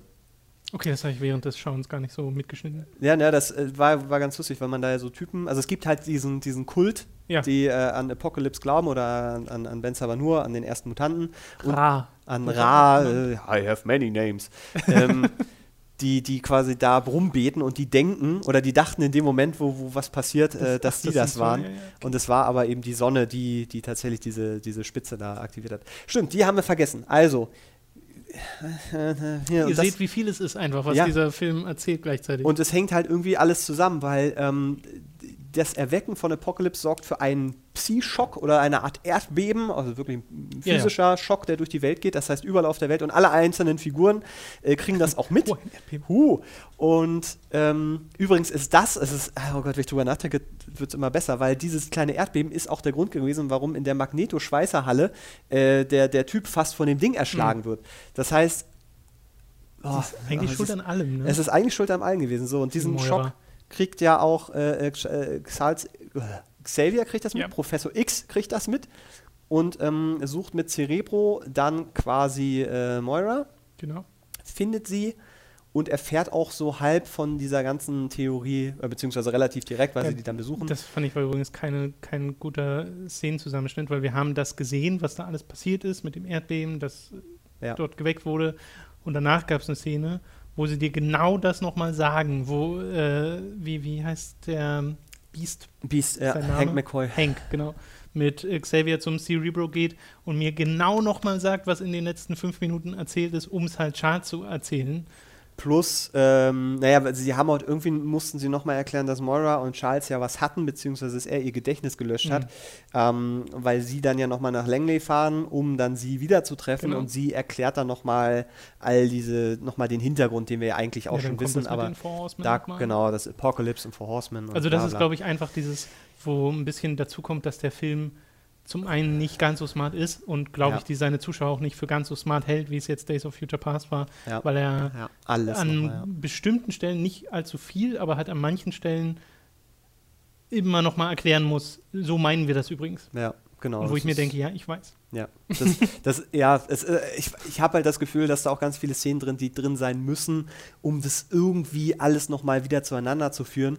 Ähm, weil so diese Mission von Brian Singer, nämlich äh, einfach wieder einen Status quo der X-Men Ja. hinzubekommen, ähm, nicht, so, nicht so richtig, also ne, das äh, hat, ist ja auch in diesem Film passiert und das musste er irgendwie hinkriegen, ohne dass, dass da so diese ganz, ganz krassen Lücken auftauchen. Muss auch sagen, als verliert dann, sich da. als dann Charles zu Moira gegangen ist, die Szene fand ich super Toll, lustig, ja. weil es ist einfach so awkward, äh, wie er da mit ihr redet und sie kann sich ja nicht an ihn erinnern, kannte ihn aber, weil sie seine ganzen Arbeiten gelesen hat Mhm. und sowas und ihn total faszinierend findet und äh, er stammelt sich dann da einen ab und fragt nach Kinderfotos und wer der Mann von dem Kind ist und Es war- war- stolpert da von einem Satz über den You, you anderen. have a son, yes. Does he have a husband? Do you have a husband? Es war, also es war, es schon wieder fast sehr albern, oder es war sehr war albern, albern. aber es hat schön gepasst, weil Ja. das so vorher haben wir diesen Charles Xavier jetzt kennengelernt, der Richtung Patrick Stewart geht, also ähm, ähm, sehr bedachter ist Genau. und, und äh, sich auch etwas, ich weiß nicht, erhabener schon bewegt und nicht mehr dieses Stoner-Ding hat, sondern der, der erwachsener geworden ist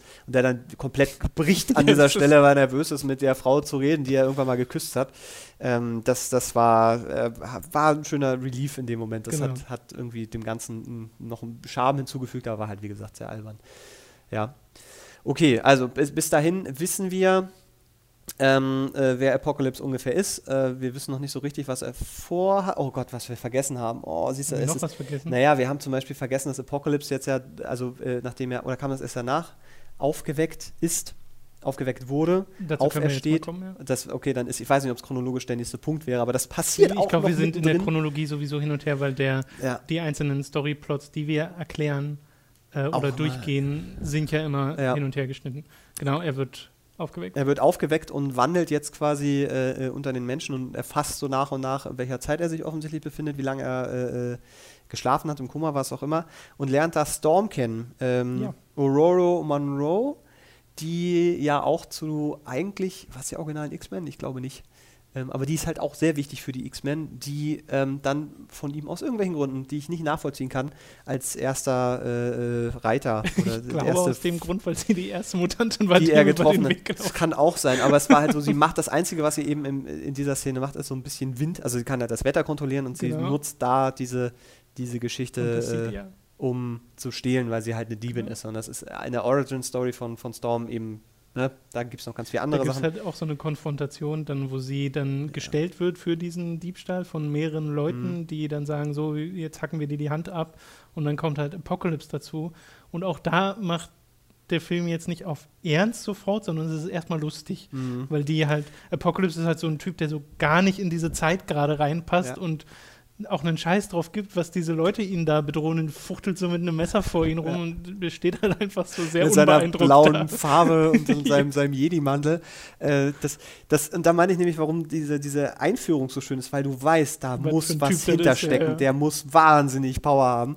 Und in dieser Szene lässt er das das erste Mal so, so auch aktiv durchblicken, weil er einfach Leuten die, die Köpfe abtrennt Wirklich, Ohne- einem so ohne Ding hinzugucken. fallen die die Köpfe ab. äh, und einen in der Wand verschwinden lässt, auch so halb, also nicht im Boden, sondern er verschwindet einfach in der Wand Ja. bis auf die Augen und, der Rest ist dann so drin.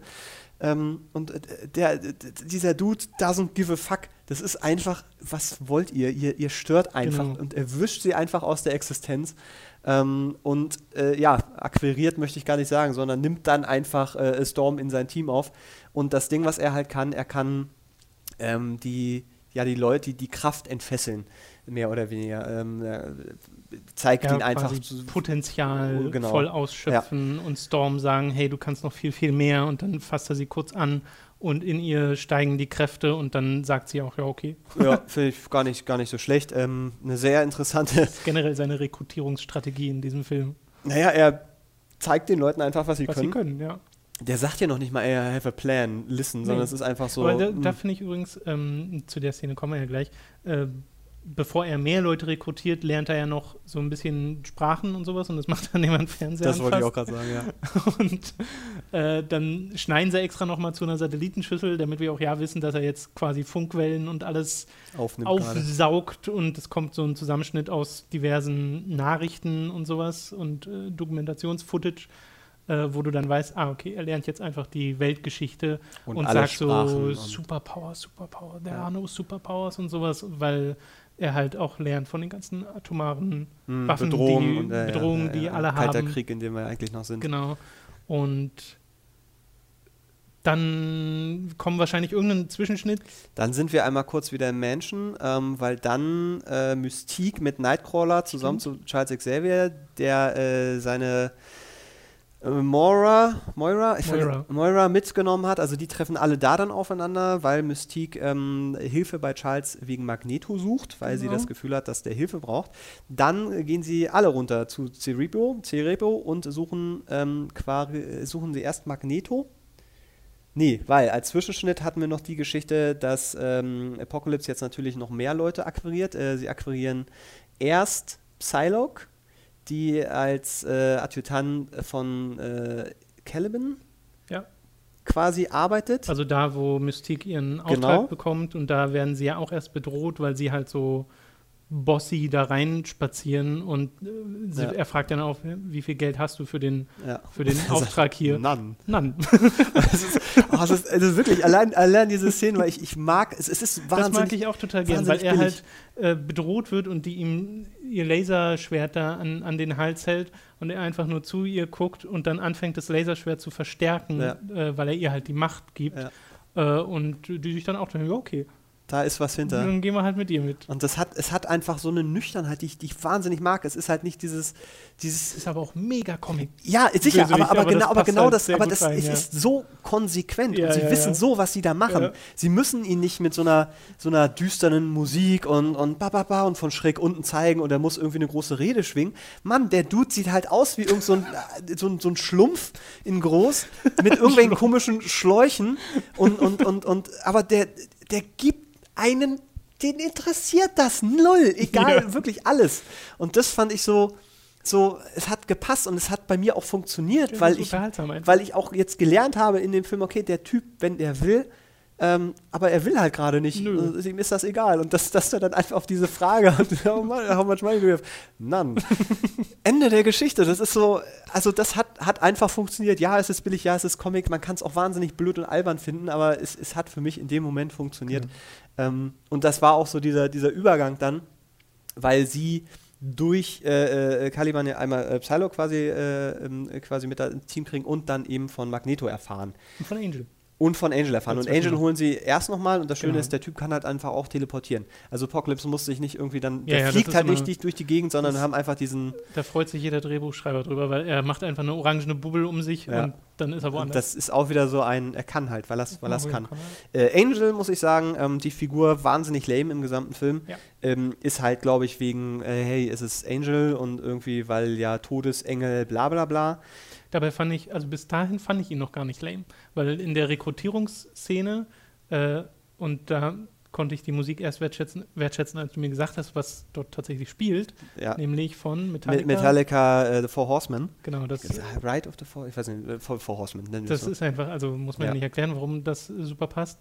Äh, und du hast halt diesen runtergekommenen Angel, dessen einer Flügel halt nicht mehr geht, weil er kaputt äh, ist im Kampf mit, mit Kurt.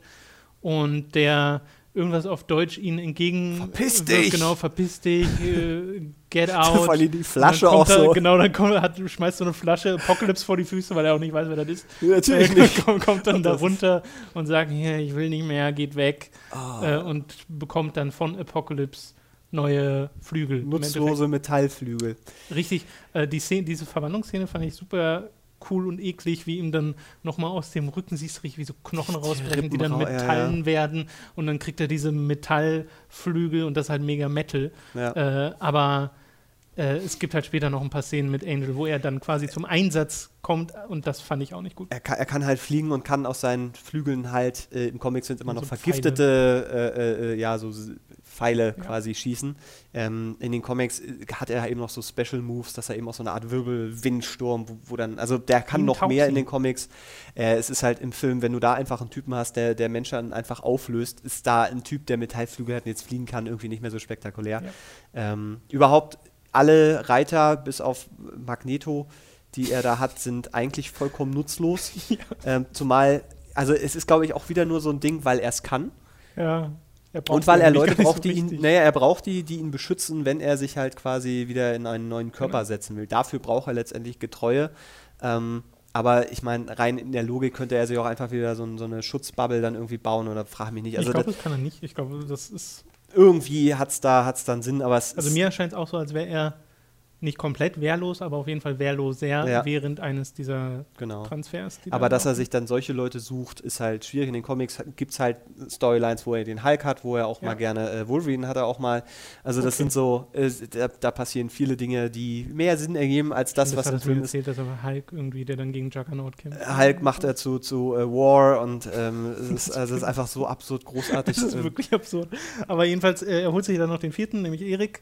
Äh, dazu und das passiert genau in dieser Szene, wo Erik seine Familie gerade verloren hat, geht in seine Stahlfabrik, macht die Türen zu und sagt so, äh, wer auch immer von euch, einer von euch hat mich verraten und äh, denkt an eure Liebsten, die werden jetzt gleich wissen, Ja, wie es ist, jemanden, jemanden zu verlieren. Und dann will er die halt gerade umbringen. Und dann siehst du, wie hinter ihm diese Bubble kommt und Apocalypse kommt hinter ihm und alle gucken so, er guckt so nach hinten, who the fuck are you? Und das ist halt, weil es wirklich auch absurd aussieht, weil ja, Apocalypse. da so drei Leute. Und die haben Ja, auch, alt- und die, die, die Kostüme sind auch alle, also Apocalypse läuft dann, glaube ich, auch schon in seiner Rüstung rum, äh, in seiner, seiner Power Ranger-Rüstung und sein, äh, auch, auch, auch äh, Angel, der dann eben in seinen, seinen Klamotten da, die sind noch nicht fertig, weil er baut denen die Rüstung, was, was ich ganz cool finde.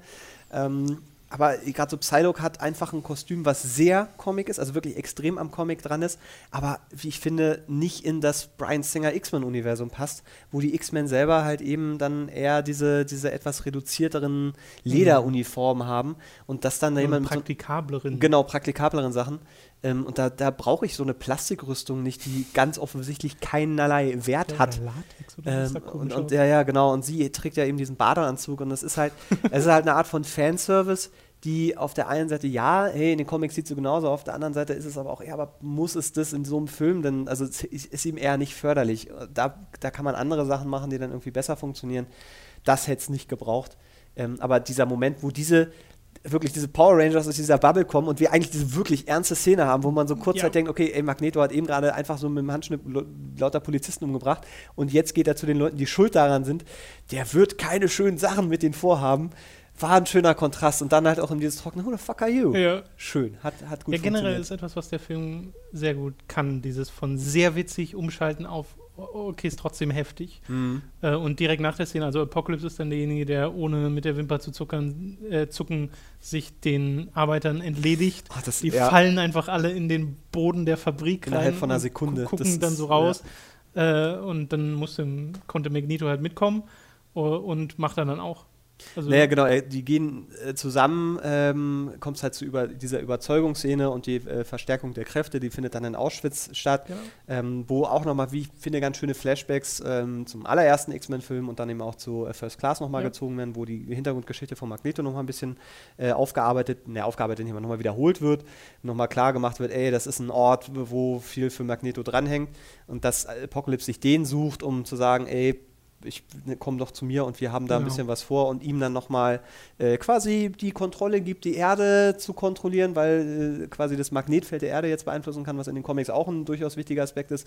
Ähm, fand ich ganz schön, war aber, ja, vielleicht lag es auch daran, dass wir da diesen Pausenmoment hatten im Kino. Stimmt, da war eine Pause, weil der Film leichte Überlänge Ja, das, deswegen hat man das dann zweimal so ein bisschen gehabt. Der hat emotional für mich nicht so richtig funktioniert. Da hätte für mich äh, vielleicht es eher gebracht, wenn dann so ein Zweiergespräch an diesem Ort gewesen wäre. Aber mit diesem ganzen Background war das ein Nee, ich bisschen. glaube, mm. also ich fand es in Ordnung, dass sie dann halt Auschwitz da kaputt machen und was das symbolisch aussagen soll für Magneto ist ja eindeutig, aber äh, ich glaube, da leidet es einfach darunter, dass wir schon zweimal diese Magneto-Story hatten Mm. und wir genau wissen, was in Magneto vorgeht und jetzt geht nichts Neues in Magneto vor, Ja. sondern es ist immer noch dieses, okay, jetzt ist es halt Magneto und er hat noch mal mehr Macht Es hätte durch auch, Apocalypse. Ja, hätte vielleicht auch schön funktioniert, aber da hätte man den Film grundsätzlich entschlacken müssen, wenn man halt diese, diese äh, Magneto snappt halt und fängt halt an, wirklich Städte zu zerstören oder, oder äh, Ja. so und dann trifft er auf Apocalypse, der halt sagt, War- das ist nur ein Glimpse of, Äh, von deiner Power, bla bla bla. Ich glaube, mein größtes Problem an dem Charakter, den Michael Fassbender hier spielt, ist, dass er immer mit so einem traurigen Gesichtsausdruck rumläuft, bis auf ganz am Anfang, Hm. äh, und wenig interessante Interaktion hat. Also in First Class und Days of Future Past fand ich immer das Zusammenspiel zwischen Charles McAvoy und äh, Michael Fassbender super gut. Und das wird hier halt mega reduziert. Ähm, was natürlich auch, also wie gesagt, das ändert ja nichts daran, dass das alles dann schon mal da gewesen wäre, aber das ist das, was mir mega viel Spaß gemacht hat in den vergangenen. Mhm. Ja, ne, was grundsätzlich hier gefehlt hat, war Charakterentwicklung bei allen Figuren. Mhm. Also wir, wir haben eigentlich keine große Änderung gehabt, ähm, was auch daran liegt, dass am Ende der, des, des Films vieles wieder resettet wird, ähm, was jetzt halt auch reicht, haben wir auch schon mal gesagt, aber die, diese Magneto-Story, ähm, da, da ändert sich, ja klar, er hat eine Familie gehabt und äh, war dann auch glücklich und dann nehmen wir ihn wieder weg, jetzt ist er wieder traurig, da ist ja aber keine Entwicklung, sondern es Mhm. ist einfach nur eine Zustandsveränderung. Ähm, und was sie, glaube ich, wollten oder was, was wahrscheinlich im Drehbuch sich total gut las, war halt dieses, ähm, äh, das letzte bisschen Menschlichkeit, was in Magneto drin war und der Glaube an den Weg von Charles, den nehmen wir ihn jetzt weg und machen ihn nur noch zu einem zu einem dumpfen Instrument, äh, weil er hat ja kein, oder keiner der, der, der äh, Leute hat einen eigenen Willen gehabt, also der Reiter jetzt zum Genau. Beispiel. Es war einfach nur, wir dienen ähm, äh, Ja, Apocalypse. Werkzeuge. Genau, und das Ja. ist halt schade, wenn, oder das funktioniert halt nicht, wenn du eine Figur hast, wo du eine Art von Entwicklung vorgaukelst und dann Nee, in ich diese finde, Position wenn du setzt. Charakterentwicklung hast, immer nur sehr wenig. Also du hattest dann den Scott, der halt anders anfängt, als er aufhört in dem Film. Ja. Vielleicht so ein bisschen Code Wagner, wo es aber einfach nur Erfahrung ist, was dort im Endeffekt gesammelt wird. Du hast Mystique, die einen Switch macht und generell auch, ja, eigentlich auch Charles, weil äh, das ist, finde ich, das, was ich vorhin meinte mit diesem Theme des Kompromisses, dass er erkennt, okay, diese krass ideelle Sichtweise zu sagen, Menschen sind einfach gut, wir werden keine Probleme haben, ich mache hier meine Schule und nichts anderes. Das muss er ja aufgeben dafür, dass er gleichzeitig Schule als auch so halb militärische Einrichtung ist und die Ja, X-Men als, Ja, okay. als ähm, Einheit wieder Ja. aufbaut. Ja, ähm, wobei, also ja, bei Charles sehe ich auch noch am ehesten die Entwicklung, Mhm. bei Mystique war es aber auch eher so ein, so ein, wir ändern einfach das Umfeld. Also, das, weil Mystique, ich, ich hoffe, sie werden sie nicht zur, zur wirklichen Anführung der X-Men machen, da muss auch irgendwie was passieren, weil ich, ehrlich gesagt, mag ich die Figur nicht mehr so, wie ich sie mal mochte. Ähm, Ich muss da auch sagen, auch wenn ich Jennifer Lawrence ganz gern habe, ich glaube, ich mochte die X-Men 1 und 2, also ganz X-Men Mystique. 1 und 2 Mystique Ja. mehr als Ja, ja. Äh, die jetzt. ist, ich glaube, das Problem ist so ein bisschen, dass Jennifer Lawrence einfach ein Name ist. Das ist einfach, wow, es ist Jennifer Lawrence, die hat in der Zwischenzeit Oscar gewonnen und sowas, ne? Oder nicht? Bin mir gar nicht sicher. Auf jeden Fall ist sie, die ist halt oben. Also das ist eine Top, Top äh, Schauspielerin, die wahnsinnig gut ist. Und ähm, da wollen sie halt natürlich Also mit diesem Namen im Film mehr was machen. Einsatz bekommt als jetzt Genau, notwendig das- für die Story. Genau, weil sie hätte man auch rauslassen können, weil sie ist nicht, das, sie macht auch im Film eigentlich nichts. Das ist also klar, sie hat dann diesen, diesen Moment, wo sie sagt, You're X-Men, äh, don't control your power, das ist nichts, was nicht jeder andere Charakter hätte auch machen Mhm. können. Und ich hätte es interessanter gefunden, wenn wir einfach diese Leute ohne Führung plötzlich da reinschmeißen, wenn es einfach heißt, ey Leute, wir müssen jetzt irgendwas machen und das Team sich selber finden muss und nicht diesen, diesen äh, etwas erzwungenen ähm, Heldencharakter ist, der Mystique einfach nie war. Und der, der ergibt sich für mich auch nicht in den anderen Filmen, weil sie, weil sie ähm, Days of Future Past halt schon sehr, sehr, sehr shady war und sehr so ein bisschen verloren, aber auch dann wieder in diesen, diesen Magneto-Weg Mhm. äh, irgendwie war. Und die jetzt äh, in diese, in diese Richtung zu packen, ohne das aufzugreifen, was vorher passiert ist ähm, und das so wegzuwischen. Ähm, ja, das hat, ach, weiß ich nicht. Also ich, glaube, es hat wirklich auch mit Jen, Jennifer Lawrence zu tun, aber ich brauche sie nicht als Teil der X-Men und ich brauche Okay. sie eigentlich auch nicht in, in diesem Film, in diesem Maßstab. Also ich fand es insgesamt noch okay, was sie da gemacht haben und das fand ich schlüssig, wie sich ihr Charakter entwickelt hat und wo sie am Ende stand. Hm. Äh, ich habe jetzt nichts dagegen, dass sie Teil der X-Men ist, aber ich bin auch der Meinung, dass ihre Geschichte jetzt so ein bisschen, also ist fertig, so Ja. ihr, ihr Charakter-Arc. Ich weiß nicht, was da jetzt noch groß kommen soll, wenn sie wieder eine große Rolle bekommt in einem der nächsten Filme, aber das ist Spekulation. Zumal, was mir gerade bei Mystique noch einfällt, hat sie im Film irgendwas mit ihren Kräften wirklich gemacht? Doch im Finalkampf, okay, da war die Ja, eine, eine Stelle. genau. Okay, das war Ähm, ja. Jetzt, wo diese ganzen Leute rekrutiert sind, Magneto dabei ist, kommt zu, ja. zu einer der besten Szenen in Oh diesem gesamten Film. Äh, nämlich Charles wird entführt, das ist aber nicht die beste Szene.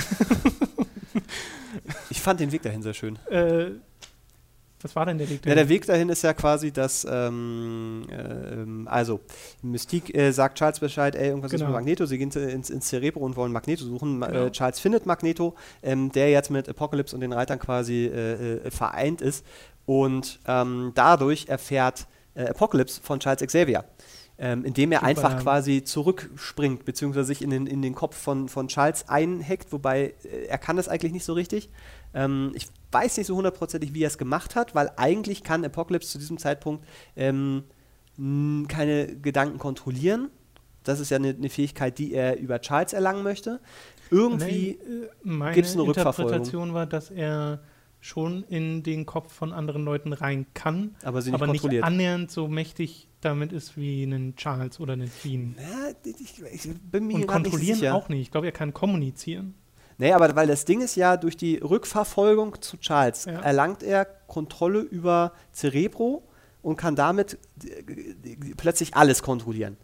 Ja. So, und dadurch löst er quasi sämtliche Raketenstarts, äh, Nuklearraketenstarts auf der Stimmt. gesamten Welt au, äh, au- aus. Ähm, was, was eine Szene war, wo ich kurz dachte, ey, löst er jetzt gerade hier Nuklearkrieg aus, weil nicht sofort klar war, dass er die einfach nur vernichten möchte, die, die Waffen. Also er will die Welt quasi ähm, vor sich selber schützen, weil er die Welt möchte ja nicht zerstören, sondern er will sie ja beherrschen. Und äh, das Ja, fand ich durchaus logisch, dass er sagt, ey, ich vernichte jetzt erstmal alle Nato Atombomben. er sagt halt No More Superpowers, ja, weil es sowas nicht gibt in äh, der Welt, die er hat, weil er ist so die einzige er ist die Macht. Superpower, ja. Ich habe es auch so interpretiert, dass er eben, also es ist ja seine Aufgabe, diese Welt dem Erdboden gleich zu machen, aber Nuklearwaffen machen ihn ja unbeherbergbar.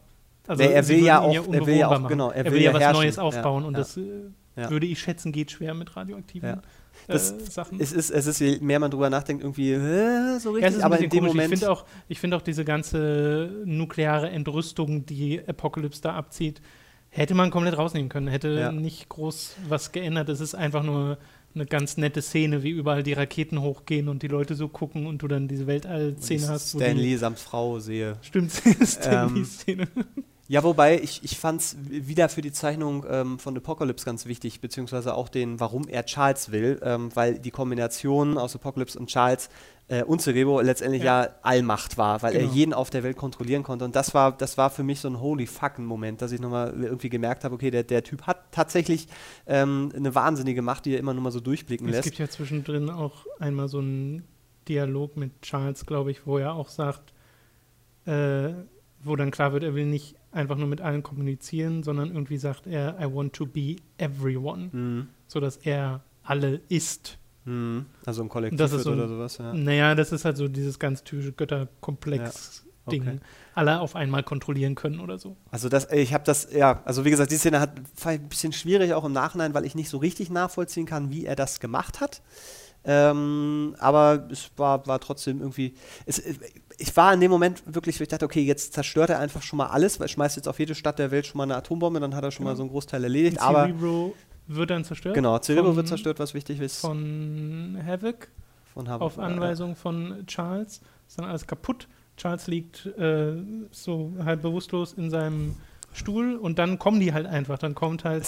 Ja. Und äh, das macht dann tatsächlich auch durchaus Sinn, weil er jetzt gesehen hat durch Charles, wo die sind Hm. und teleportiert sich einfach hin mit seinen Leuten und Magneto holt den, den, den Rollstuhl von Charles ran äh, und die sind kurz davor, sich wegzuteleportieren. Dann will der Havoc die nochmal weglasern Ich und- der mit Vornamen heißt, das ärgert mich jetzt. ähm, und trifft dabei, was genau hat er getroffen? Hat er dieses Raumschiff-Ding getroffen? Ähm, Oder was genau, weil ähm, äh, Hank, also Beast, quasi einen Jet baut, äh, Genau. der quasi dann militärisch wieder sein soll, aber der liegt so ein bisschen auf Eis, weil äh, Charles ja letztendlich keine X-Men, Keine keine, keine genau. militärische para Also er, der Havoc schießt auf jeden Fall durch die durch, weil diese sind dann schon wegteleportiert und trifft etwas sehr Explosives. Ich glaube, es Die war Turbine. einfach das, das Schiff oder die Turbine, genau. Und das löst halt eine Explosion von dem gesamten Gebäudekomplex aus. Und dann kommt ein sehr harter Cut, bevor Haben- das tatsächlich passiert. Wir haben in der Szene äh, noch äh, vorher kurz erfahren, dass Quicksilver oder uns daran erinnert, äh, dass er der Sohn von Magneto ist.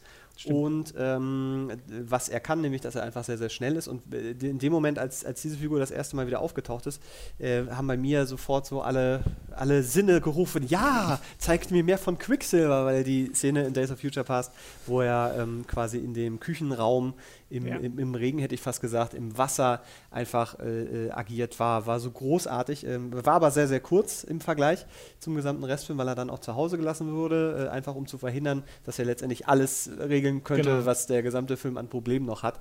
Ähm, hier taucht er dann jetzt ja quasi bei Charles auf, weil er über Charles letztendlich Magneto treffen will. Und er kommt zufälligerweise genau rechtzeitig in dem Moment, wo alles um die Ohren fliegt. Genau.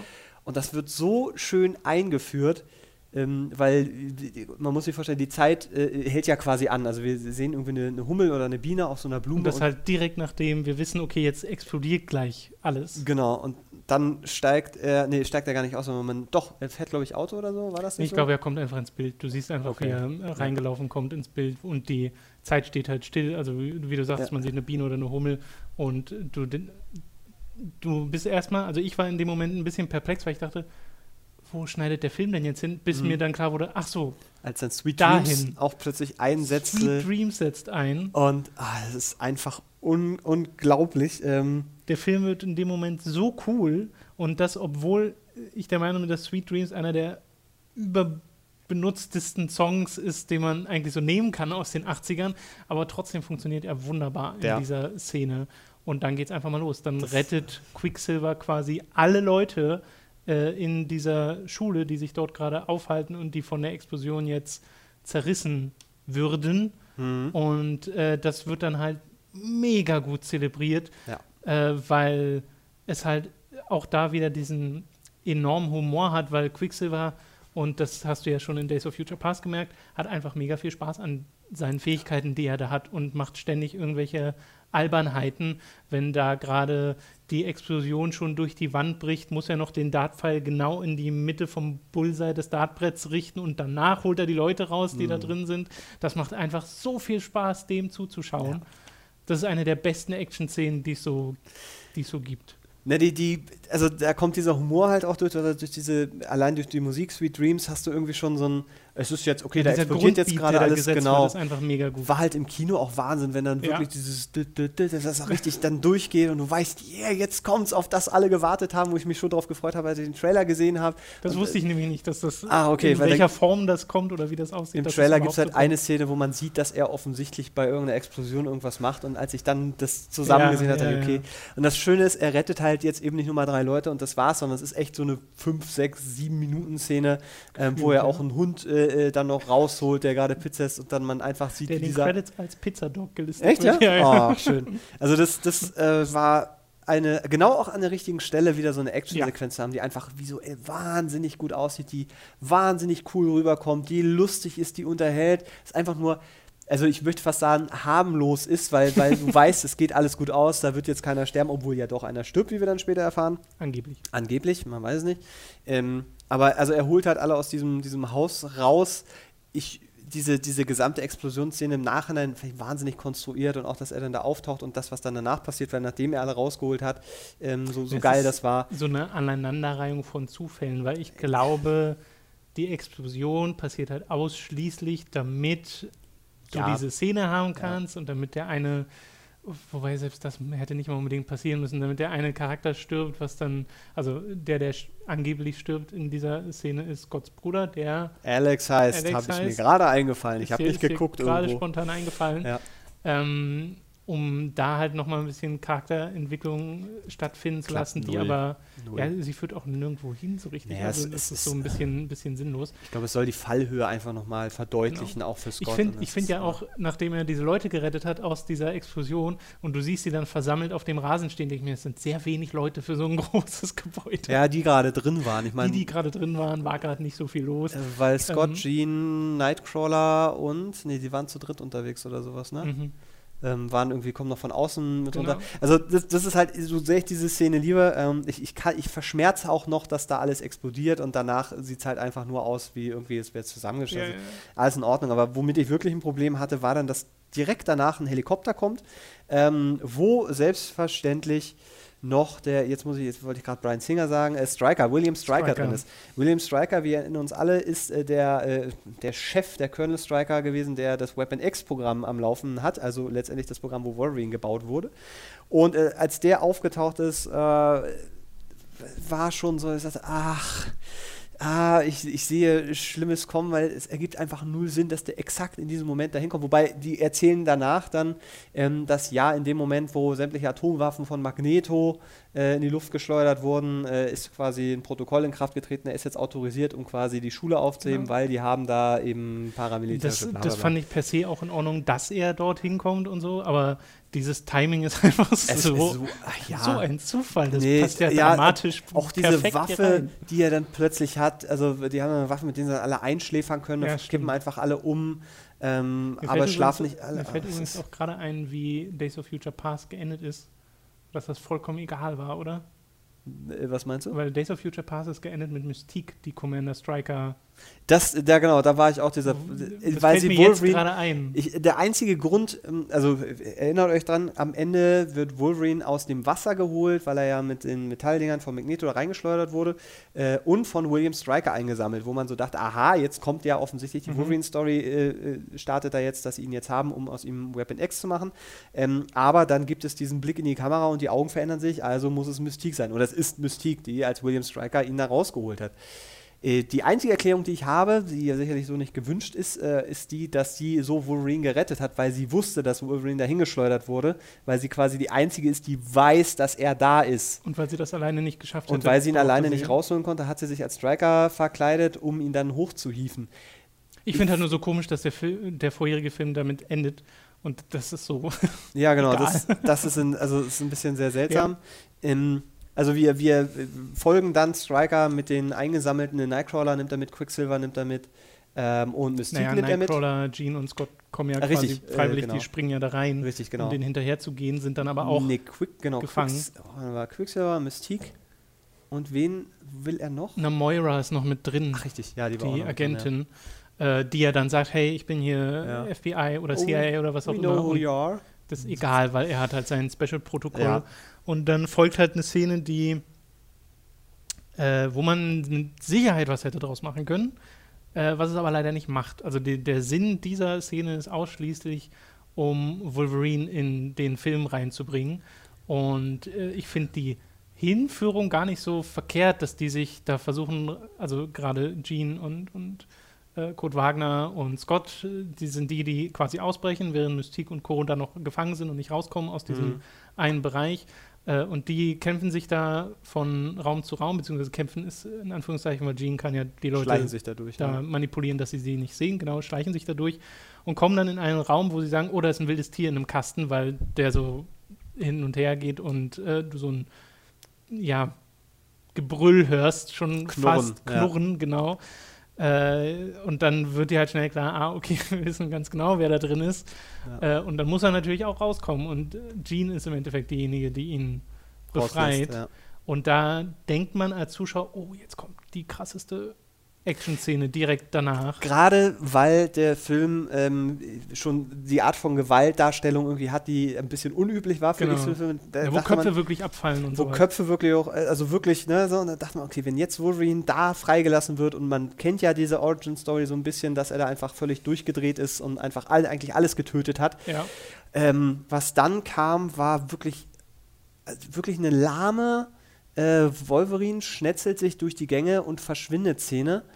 Ähm, das, das, da, da war für mich nichts, aber wieder, also es fing schon wirklich mies an mit diesem Sprung, den er macht, der einfach nicht gut aussieht. ja, ja, ja, der Das- aussah wie, okay, ich sehe das quasi das Stahlseil, an dem er da Ja, gerade genau. Und wir heben ihn jetzt da hoch, damit er. Das, das, dann, dann soll man es doch bitte lassen. Warum können die nicht Ja, auf ihn schießen? Und er, er macht einfach mit seinen Krallen so und läuft auf die zu und fängt an, die auseinanderzunehmen. Ähm, äh, ich will jetzt ja gar nicht, dass da Wolverine wirklich anfängt, da die Gliedmaßen abzutrennen und Ich die fände, das Gedärme wäre rauszunehmen. super One-Shot-Möglichkeit gewesen, ihm Ja. zu folgen, wie er durch diese, weil es sind sehr enge Gänge, in Das denen stimmt, dann ja. die Soldaten überall sind. Und da hätte ich das so cool gefunden, wie man einfach nur sieht, wenn er links, rechts, links. Und äh, im Endeffekt siehst du das auch, weil er geht halt von Soldat zu Soldat und macht die einfach platt. Aber es ist halt mega lame inszeniert. Er haut dann immer seine Klauen rein, holt sie Ja. raus, du siehst so gut wie kein Blut. Es passiert nichts groß, die fallen halt einfach alle um. Ab und zu siehst du mal einen Shot von einem Gang, wo die schon alle drin liegen und so. Das hat halt kaum Impact. Und das ist äh, erstaunlich, weil, wie du schon sagst, der Film dir vorher was anderes suggeriert hat. Nee, also die Erwartungshaltung ist halt einfach da, zumal das. Vor allem ähm, direkt nach der Quicksilver-Szene. So, das, das, das kommt noch dazu. Ähm, was, was auch so ein bisschen schwerwiegend ist, ist, dass er äh, wirklich, äh, finde ich als Fan super, aber es sah halt leider nicht so wirklich geil aus, ähm, Apparatur trägt, die ja. eben eher die Weapon X-Apparatur, die ist wirklich eins eins aus dem Comic, das kannst du eigentlich gar nicht direkt da übernehmen. Ähm, aber das ist natürlich für den, der es da nicht kennt, sieht das halt einfach nur albern aus. Und das kombiniert mit dieser äh, relativ lahmen Actionsequenz und auch um, diesen Blick in die Kameras, wo dann Striker das quasi sieht, das, das hat einfach nicht funktioniert. Und da, also das in der Szene, die sowieso eigentlich komplett überflüssig ist. Das, ist das Einzige, was ich nämlich äh, irgendwie, äh, der, der äh, inhaltlich da sehe, ist vielleicht, dass da so eine Art Team schon geformt wird. Also, dass sie doch zusammenarbeiten können und mhm. dass sie das zusammenführen soll und das. Ähm, ja, so ein bisschen Foreshadowing für das, was noch kommt. Genau, so, aber das, das ist in dem Kontext einfach, also du kannst die Szene rausschneiden und es wird keiner vermissen. Außer die Leute, die irgendwie äh, erwarten, dass ein Wolverine in so einem Film halt auftaucht, weil X-Men heißt. Davor und danach ist quasi derselbe Status erreicht. Sie, sind, sie wurden gefangen genommen, sind danach wieder frei und begeben sich dann alle zusammen zum finalen ja, Punkt. Das, das Einzige wäre natürlich die After-Credit-Scene, hätte dann überhaupt gar keinen Sinn gemacht, weil ähm, die hat halt da gespielt. Aber Herrgott, man hätte sich sicherlich auch noch eine andere After-Credit-Scene ausdenken ja, müssen. Ja. Also es sollte toller Fanservice sein, war es aber nicht. Das hätte man äh, ignorieren können. Und, ähm, ich, ich glaube, es ist wirklich nur drin für zukünftige Filme. Ja, ja. Ich weiß, also ich, was ich mochte, war, ähm, äh, dass der Schauspieler vom, äh, von Striker, William Striker, der, der wächst, finde ich, auch so ein bisschen. Der wirkte am Anfang äh, der Serie, als das erstmal aufgetaucht ist, immer so ein bisschen bubihaft finde so. ich. Und jetzt wirkte der schon ein bisschen ja. wie, eine, wie eine Bedrohung oder wie, dem ich abkaufe, dass er wirklich da irgendwas zu sagen hat, aber das äh, so quasi. Wirklich viel zu sagen hat er aber nicht. Nee, das, ach, das war alles, war alles so, hm, ja. Ja, das führt auf jeden Fall dann alles zu der finalen Szene. Ich bin der Meinung, da kommt nicht mehr wirklich viel dazwischen. Du siehst noch, wie äh, Charles von Apocalypse halt geholt wurde und äh, mit ihm redet und dann über Charles Fähigkeiten Apocalypse eine Nachricht an die Welt ja. sendet und vor allem an die äh, Mutanten auch und halt sagt, hey, das ist das hier ist quasi unsere Welt, wir machen, wir bauen eine neue Welt auf und du meintest, es ist auch ein Zitat aus den Comics? Oder? In der Szene jetzt nicht. Nee, es gibt nee. ein Zitat, wo ähm, Magneto und äh, Charles nochmal miteinander sprechen. Okay, und das war. Ja, ja, ja. Okay. Das Zitat ähm, From the Ashes of uh, Their World, das sagt man nicht irgendwo mit dran. Okay, äh, äh, äh, Apocalypse. Genau, und jedenfalls passiert dann das und Charles äh, bringt auch diese Message rüber, ändert aber im Endeffekt äh, den letzten Part, wo er sagt, äh, erhebt euch Mutanten und vernichtet quasi die anderen und er sagt, nein, beschützt ja. die, die keine ja. Macht haben. Ja. Also ihr, ihr, die ihr Macht habt, äh, erhebt euch und schützt die, die keine Macht haben. So, das ist das, was Xavier rüberbringt, was Apocalypse nicht wollte. Und nebenbei äh, kontaktiert er noch ähm, Jean. Jean. Ja. So. Also er vermittelt ihr quasi Informationen, wo sie sind. Genau. Ähm, und ich, da kam auch schon tatsächlich die Stelle, dass Apocalypse einfach mal Kairo oder was das immer äh, war, quasi mehr oder weniger komplett platt macht und sich da einen riesigen Palast baut. Ich weiß jetzt auch nicht mehr, welche Stadt es war, aber auf jeden Fall gibt es die dann nicht mehr. Die gibt es einfach, also das war auch wieder Palast so ein Moment. würde ich das übrigens nicht nennen. Naja, also er baut sich da irgendein, Pyramide. Irgendein Pyramiden er baut sich einfach eine Pyramide. Ja, war Was das so eine richtige, so eine riesige? Das, war eine Pyramide, das stimmt, ja, wirklich ja. Pyramide. Das sah im Bau ein bisschen anders aus. Also als er angefangen hat, das zu bauen. Ähm, was, was ich erstaunlich fand in dem Moment, weil diese Szenen waren so in abgeschwächter Form oder in reduzierter Form ähm, auch im Trailer drin und ich war ja. mir absolut sicher, dass das eine Simulation, eine Zukunftsvision ist, irgendwas, was nicht wirklich passiert. Ähm, sondern dass wieder alles kaputt geht. Dass alles, also mhm. dass er wirklich die ganze Städte platt macht. Ähm, und da war ich, das, weil das ist eigentlich was, was Konsequenzen haben muss. Ich weiß nicht, ob es Konsequenzen für die nächsten Filme hat, aber das ist sowas, was schon eine Bedeutung hat, eine Schwere hat, wenn da einfach Mutant, ein Supermutant eine ganze Stadt niedermacht. Naja, generell auch das mit den ganzen Atomwaffen. Eigentlich müssen sie das in den nächsten Filmen aufgreifen. Ich ja. habe ein bisschen Angst, dass sie es nicht tun, weil halt in diesem Film sehr wenig Fokus drauf gesetzt wird. Also ich habe auch das Gefühl, dass der Film nicht wirklich sich irgendwie bemüht, das menschliche Drama, das daraus folgt, dass eine komplette Stadt dem Erdboden gleichgemacht mhm. wird, darzustellen. Weil ja. du siehst zwar, wie die ganzen Gebäude zerstört werden und so, du siehst aber gar nichts von irgendwelchen Menschen.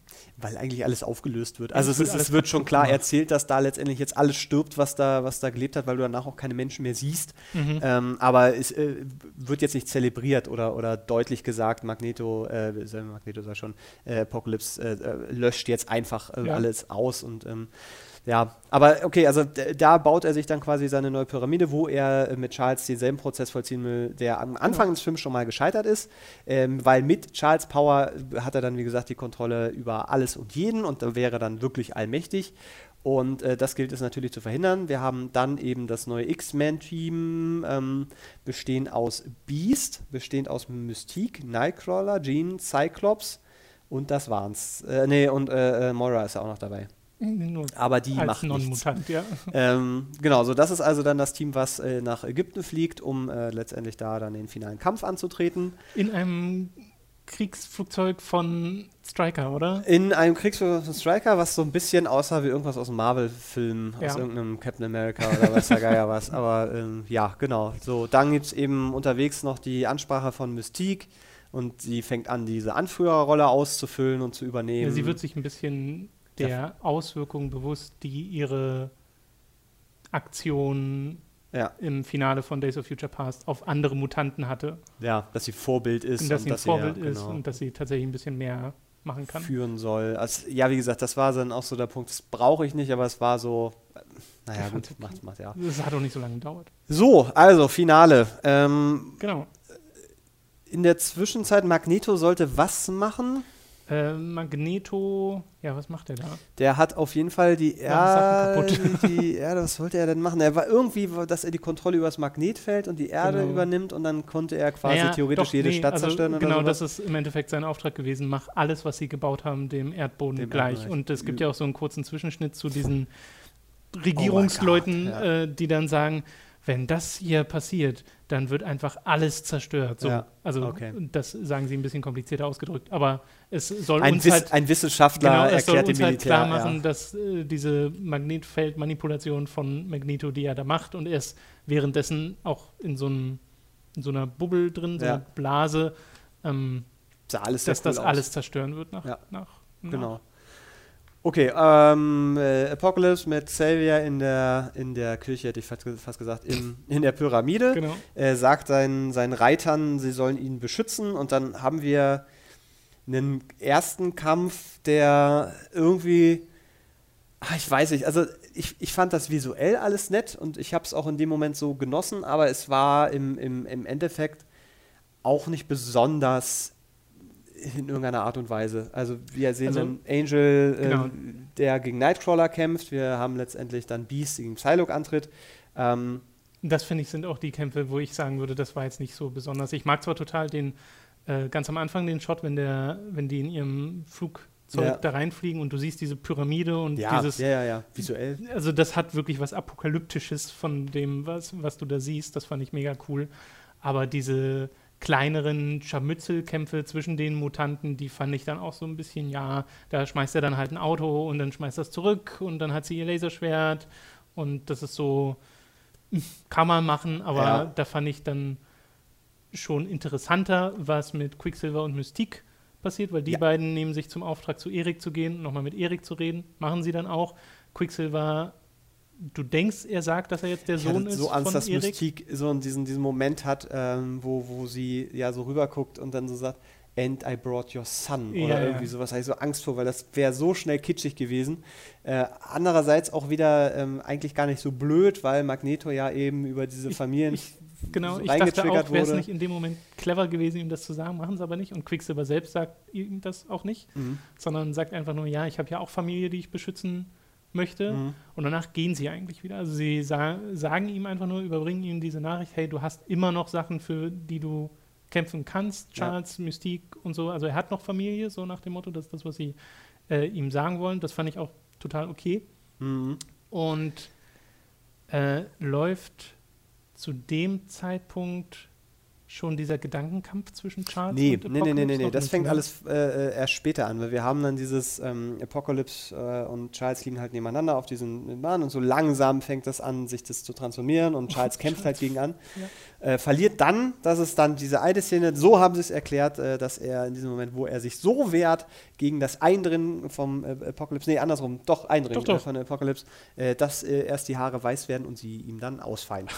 ähm, Nur die Kopfhaare, nicht die Nur Augenbrauen. die Kopfhaare. Das hat sicherlich mit seinem immensen Gehirn zu tun, das dann heiß gelaufen ist oder sowas. Ich weiß es nicht, kann man aber machen. Ich habe nicht mehr so richtig im Kopf, wie es in den Comics war. Gibt es garantiert auch eine Sto Ich wusste auch gar Storyline. nicht, warum es gibt, muss es eine Erklärung dafür geben, dass er eine Glatze hat. Warum muss er überhaupt wieder eine Glatze Naja, weil das dieser ikonische äh, äh, Ich Charles weiß, ja, Xavier ich weiß, aber äh, ich dachte ja, weil sie das, glaube ich, in First Class mal angesprochen haben, äh, ja, wenn, wo, wo, ähm, wieso fällt mir Beasts richtiger Name? Hank McCoy. Genau, Hank, ja. Hank. So, wo er ihm sagt, ja, äh, hier dieses, diese erste Version von Cerebro würde besser funktionieren, wenn du keine Haare hättest. Und da sagt er ihm, ja, äh, not going to happen. ja. Und ich dachte, diese Erkenntnis hätte dann irgendwann aus Effektivitätsgründen, aber das so zu erklären, finde ich ein bisschen unnötig, weil meine Erkenntnis daraus ist, dass äh, James McAvoy eine Glatze überhaupt nicht steht. Ja, wobei ähm, in, den, in den Shots, wo man ihn dann eben schräg im Rollstuhl sitzen so im Hintergrund und so, das, das, da hat der Comic-Fan bei mir schon Mhm. gesagt, jo, das ist, das ist durchaus eine akzeptable Version. Aber es ja. ist halt kein Patrick Stewart, der einfach äh, da äh, drin saß. Das war so ein bisschen die Geschichte. Ähm, aber genau, also der, der Moment, wo er die Haare verliert, da denkt man so, oh, this is going on. Äh, ich war, mir ist eben eingefallen, wäre es nicht viel schlauer gewesen, Kurt und Mystique da hochzuschicken ähm, und äh, Quicksilver holt eben Charles raus, weil der, der hätte doch einfach rein und wieder raus in 0, nichts. Nee, sie haben ja gezeigt, dass Quicksilver nicht. Achso, du meinst äh, Charles, dass, ja. dass Quicksilver hätte Charles holen können. Äh, ich meine, klar, er war jetzt da oben, weil er als Sohn Als von. Magneto Einfluss hätte also nehmen von können. der Motivationsgründen her macht es Sinn, aber also für mich persönlich würde es jetzt keinen großen Unterschied machen, ob man Nightcrawler oder Dings. Nightcrawler kann nur dahin springen, wo, Wo er er es mal sieht. Wir haben vorher gesehen, dass, also Stimmt. Quicksilver hätte das Ding in, in, innerhalb von einer Sekunde durchsucht und hätte auch in, innerhalb von einer Sekunde wahrscheinlich äh, Charles da rausholen können. Ist mir nur gerade so aufgefallen, dass sie ja wirklich. Das ist so ein bisschen das Problem mit Quicksilver. Der ist eigentlich Zu viel mächtig. zu mächtig. äh, obwohl, wenn, wenn er an den richtigen Gegner gerät, dann äh, da kommen wir gleich noch zu. Ähm, Ja, Das- aber äh, im Endeffekt ist es dann halt Nightcrawler, der äh, Charles dann ja doch rausholt. Ja, aber erst, also wir haben erst diesen Kampf gegen Angel, der dann auch sehr unspektakulär endet. Ähm, wir haben auch den Kampf äh, Storm gegen Cyclops und wie gesagt, ne, Psylocke gegen Genau. Hank, die dann irgendwie alle so langsam gewinnen. Genau. Und Nightcrawler holt halt Charles und holt auch die anderen vom Schlachtfeld Ins- raus Genau. zum Helikopter. Und dann werden sie ja im Helikopter nochmal angegriffen von Angel und äh, der anderen. Psylocke, ja. Und äh, teleportieren dann da auch nochmal raus in Das Ding eines dieser ab. Gebäude. Und das Ding stürzt ab und Angel ist, glaube ich, tot. Ja. Und äh, die andere Psylocke ist am Rand und irrelevant für den Rest Ja, der Geschichte. das sind immer so diese, diese Geschichten, man sieht irgendjemanden fallen und muss dann sehen, dass sie liegen bleiben. Das Genau. ist jetzt, sie ist jetzt bewusstlos. So, und jetzt bewusstlos. Das, jetzt kommt aber, finde ich, äh, ein, ein, ein Endkampf, der, der sich für mich sehr, sehr gelohnt hat. Und da, der hat sich wirklich gewaschen. Ähm, erstmal haben wir jetzt natürlich dann äh, äh, Apocalypse, der nicht besonders happy ist, dass Charles weg ist. Der wacht also auf und ist sauer Geht raus. und geht raus, während sich ähm, die, die X-Men quasi verstecken vor ihm. Ähm, und die, die, es war so überraschend, aber so großartig, äh, weil dann Quicksilver eingreift. Und wieder, also nochmal eine Szene zu machen, wo du den Typen einfach hast. Und es ist einfach so, so schön, Aber so da, schön trocken. Das, genau, da finde ich auch so super, weil du dich halt fragst, kann Quicksilver den nicht einfach? Und dann zeigen sie dir, dass er schon ein bisschen was machen kann, weil du halt wirklich dieses, wieder so ein harter Cut zu einem äh, zu einem Apocalypse, der einfach nur starr dasteht und dann kommt Quicksilver und haut ihm einfach einen in die Fresse. und hin und her und er Ja, fliegt und, und- gibt ihm, gibt ihm, gibt ihm. Ähm, wo, wo ich dann auch so kurz sagte, okay, das, das ist nett, aber das wird niemals Das wird funktionieren. nicht funktionieren. Nee, Und ich das hatte darf so- auch gar nicht Ich funktionieren. hatte, genau, ich hatte auch so ein bisschen Angst um Quicksilver in dem Moment, weil wenn die den getötet hätten in der Szene, wäre ich sauer gewesen. Äh, aber das ist eine gute Fallhöhe, weil wir haben Apocalypse als jemanden, der un unfassbar skrupellos ist, erlebt und der halt nicht drüber nachdenkt. Und der hat dann auch keinerlei Probleme, äh, Quicksilver darzustellen und bricht ihm halt einfach auch ratzfatz das Bein und lässt ihn in der Erde so ein bisschen versinken. Ähm, und äh, dann kommt Psylocke dazu ich finde, das ist übrigens auch wichtig, um zu zeigen, dass Quicksilver nicht übermächtig. übermächtig Genau, ist, das sondern ist ja, in dem Moment, also äh, vor allen Dingen ähm, äh, Apocalypse steigt noch mal so ein bisschen in seiner Macht, weil diese paar Schläge, die sind ihm so egal, er hat Ja, nichts, genau. er hat wirklich gar nichts. Es hatte Das- keine Auswirkungen, aber die Null. Szene ist einfach so lustig, weil du dich halt fragst, was ist denn, wenn der Quicksilver dem jetzt einfach Ja. konstant in, ins Gesicht und es schlägt? ist auch wirklich so bam, bam, bam, bam, bam und dann äh, einge, eingefroren, knack, Knochen gebrochen ähm, und dann kommt Psylocke äh, und man, ich dachte so, okay, die werden ihm jetzt nicht wirklich den Kopf einfach abschlagen oder ihn Mhm. wirklich töten, aber ich hätte es dem Film Film irgendwie dann doch wieder zugetraut. Ich war mir nicht ganz sicher. Äh, und dann ist es aber Mystique, die Genau. eben äh, als Psylocke verkleidet versucht, Apocalypse den Kopf abzuschlagen, aber irgendwie das Einzige, was sie schafft, ist ihm so ein Ja, bisschen ist Kehle ein zu schneiden. drin und das regeneriert dann. Regeneriert sich sofort. Ähm, und dann hat äh, Apocalypse quasi Mystique Im Würgegriff. im Würgegriff und äh, droht damit, sie umzubringen und will so Charles letztendlich rauslocken. Ja. Und ähm, Charles merkt da in diesem Moment in der Verzweiflung und äh, gehen sie raus und wollen sie angreifen, ähm, merkt in diesem Moment, ich, was war es da schon? Da ist erst Magneto eingeschritten. Nee, ähm, Charles versucht sich einzuloggen bei Apocalypse, weil sie immer noch so ein bisschen connected sind. Äh, und This is my house. Da fängt dieser Genau. Gedankenkampf quasi an. Also der Plan von Charles ist letztendlich, äh, Magneto jetzt online äh, auszuschalten. Apocalypse auszuschalten. Ich dachte immer Magneto in letzter Zeit. Es ist- aber auch schon warm draußen.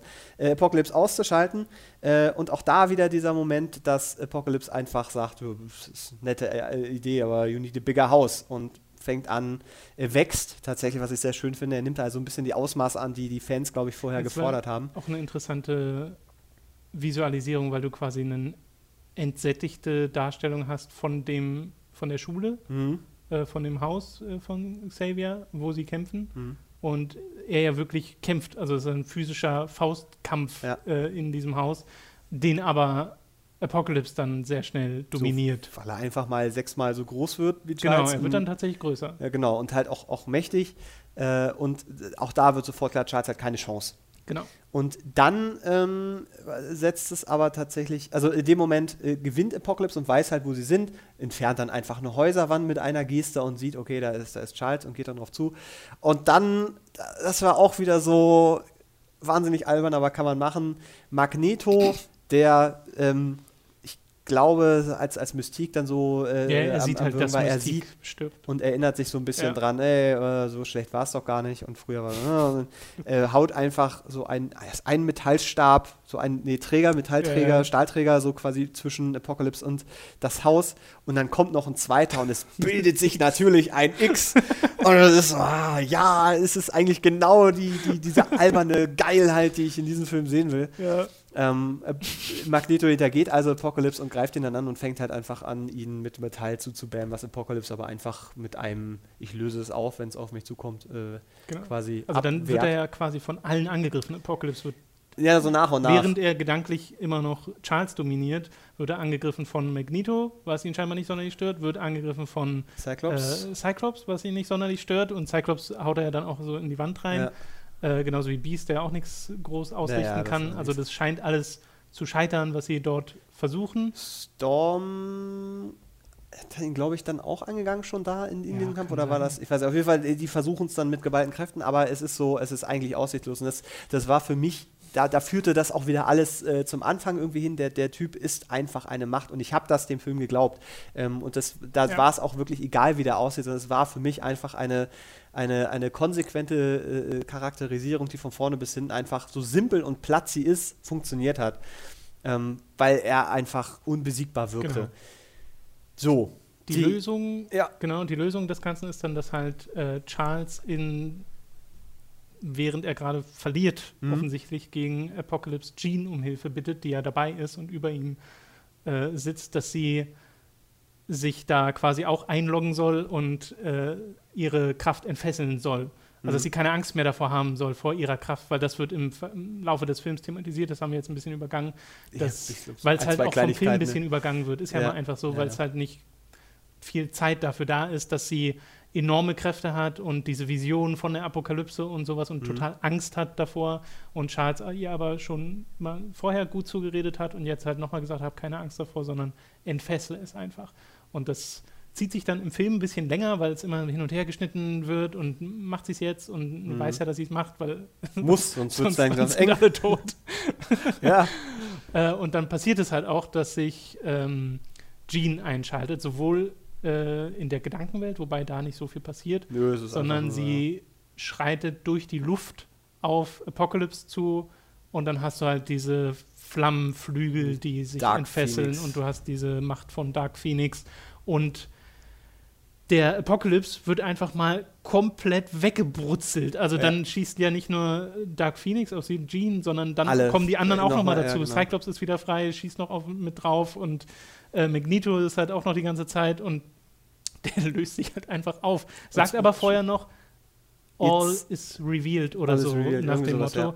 weil er halt wahrscheinlich erkennt, ah, okay, das Ja, das ist also die ich, wahre schätze, Macht, ich schätze mal, das soll darstellen, dass er als Gott einen Gott Ja. erkennt und sagt, ah, okay, das. Ich, ist die wahre Macht. ich, da, das, auch da war ich, war ich, ich fand es wieder sehr passend, weil ähm, es war jetzt eben nicht so dieses, wir lösen ihn jetzt auf, das war so nach und nach. Man hat gesehen, okay, sein, sein Schild funktioniert nicht mehr und so langsam hat sich sein Gesicht angefangen aufzulösen.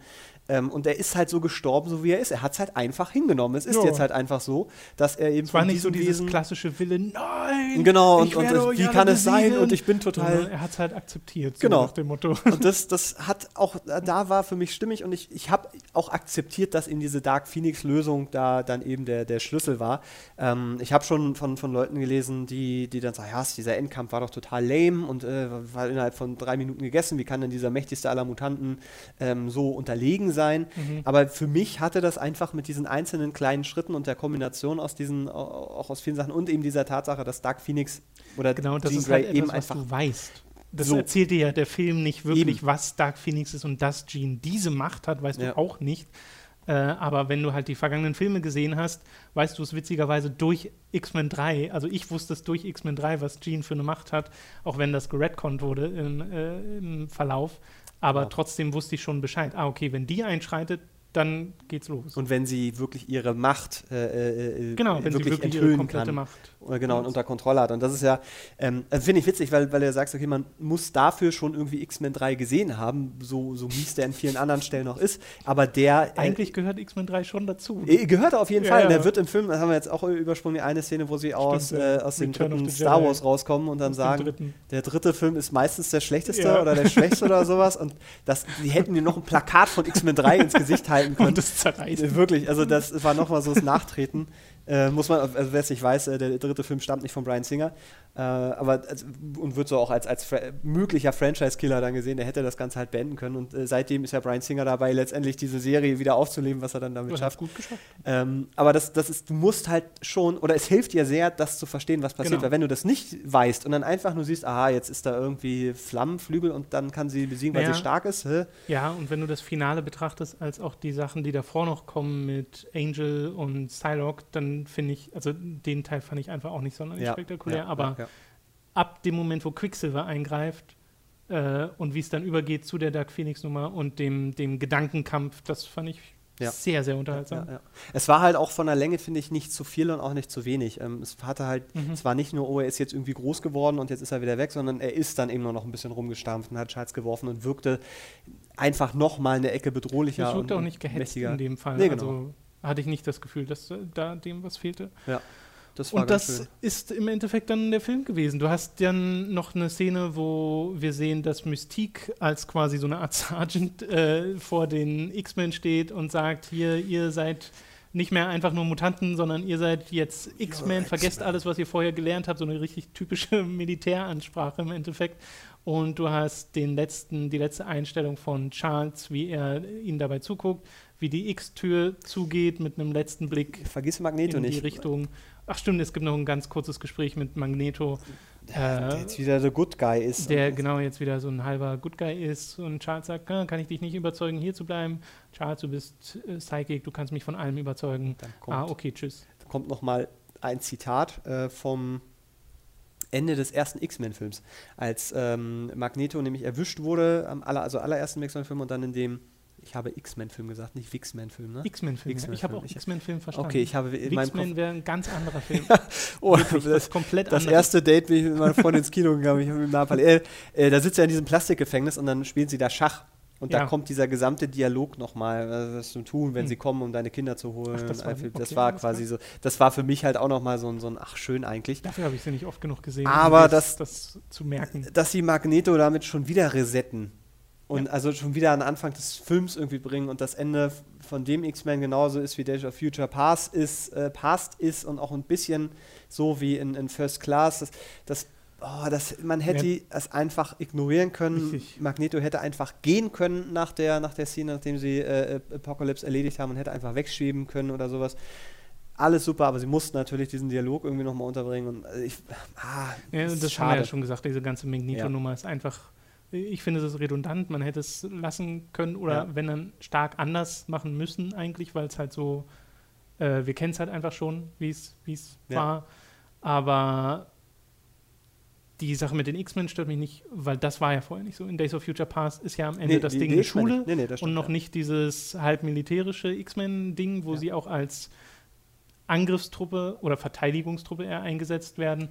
Und das ist ja etwas, was Xavier einfach akzeptieren musste und das hat er jetzt und das soll wahrscheinlich auch dieser etwas ernste Blick Hm. am Ende darstellen, wie er in die Kamera guckt und das X sich schließt und dann war's das. Na, man sieht, dass dann äh, die, die X-Men quasi in die Trainingssession gegen, gegen die Sentinels, äh, was auch nochmal Days of Future Past Bezug war und was halt auch in den Comics also ist, dass sie halt im Danger Room, wie das Ding eigentlich heißt, da gegen, äh, äh, gegen Sentinel-Roboter halt kämpfen. Das, das fand ich, war auch nochmal nett. Ja, die After-Credit-Scene, da äh, können wir vielleicht auch noch ein, zwei Worte kurz zu verlieren. Man sieht Ich einfach, glaube, da wir sind- kannst du mehr Worte zu verlieren, weil ich wusste nicht so richtig, was ich ja, das ist, das soll. ist auch wieder so ein Ding, wo man so sagt, hä? ähm, wir sind wieder in der Facility, wo äh, Weapon X gebaut äh, wird oder äh, wo wir Wolverine ähm, befreit haben sehen. Wurde befreit? Äh, Wolverine okay. wurde befreit. Wir wissen, was du meinst. Und äh, da kehren äh, Leute im wahrsten Sinne des Wortes nicht Da nur zurück, sondern wird sauber gemacht und die, äh, die Toten werden zusammengebaut, äh, zusammengepackt. Und äh, drei Männer, keine Ahnung, in schwarz, schwarzen Anzügen laufen halt quasi rum und holen sich das Weapon X äh, Versuchsblut und die, die Materialien, die da rumliegen. Und dann wird der Koffer geschlossen, wo die Proben reinkommen. Da sind schon ein paar andere Proben drin, die alle Farben haben. Da gibt es auch wilde Spekulationen im Internet, was damit gemeint ist. Und dann sehen wir, als der Koffer geschlossen wird, dass da Essex Corporation draufsteht. Ähm, und muss man dazu wissen, wer Essex ist. Äh, Nathan Essex ist ein, ein ja, als in den Comics bekannt als Mr. Sinister, ein, ein äh, Superschurke, der letztendlich von dem Gedanken besessen ist, den perfekten Mutanten zu bauen und der in den Comics auch mit Apocalypse sehr viel zu tun hat. Da sind die aufeinander getroffen, getroffen und der eine hat den anderen Okay. unterstützt. Apocalypse hat äh, Mr. Sinister zu, mit Fähigkeiten ausgestattet und andersrum auch. Und äh, wahnsinnig kompliziert, aber es deutet halt darauf hin, äh, wenn das denn eben für den nächsten Teil Relevanz hat, dass äh, Mr. Sinister auftauchen könnte. Ähm, äh, was, was, ja, ich hoffe, in etwas anderer Form stattfindet, weil auch da wird es sonst wieder äh, viel, viel Gebäsche Okay. geben, wie man, wie man sowas. Also Von der äh, Darstellung her meinst du? von der Darstellung. Und er ist halt eben, äh, ich glaube, er ist auch Shapeshifter, also kann seine Form Ah. verändern, er kann auch Telepathie und kann Kinetik. Also er ist, ist eigentlich jemand, der, finde ich, nicht so spannend ist. Da geht es mehr um die Intention hinter ihm, um die Origin-Geschichte, Okay. ne, irgendwie so nach, nach, ähm, nach Darwin und so und er versucht das zu optimieren und solche Sachen. Das ist ganz interessant gewesen, aber Mr. Sinister als, als Schurke brauche ich nicht. Aber äh, das war's. Das Ende. war's. Das war der Film. Das war X-Men Apocalypse. Und ich denke, wir haben sehr deutlich gemacht, dass uns der gefallen hat. Ja. Auch wenn er Probleme hat. Und diese Probleme erkennen wir auch. Aber äh, ich meine, wir haben ja auch erwähnt, wir sehen, wie andere Leute Probleme mit Stellen ha- haben könnten, wo wir jetzt sagen, nö, das war vollkommen in Ordnung. Ja. Also sei es der Bösewicht oder sei es die generell die Tatsache, dass so viel passiert, Mhm. ähm, wo wir, wie gesagt, sagen, okay, wir konnten dem folgen, aber trotzdem kommen halt manche Sachen zu kurz und andere sind zu viel oder Ja. hatten wir schon, so nach dem Motto.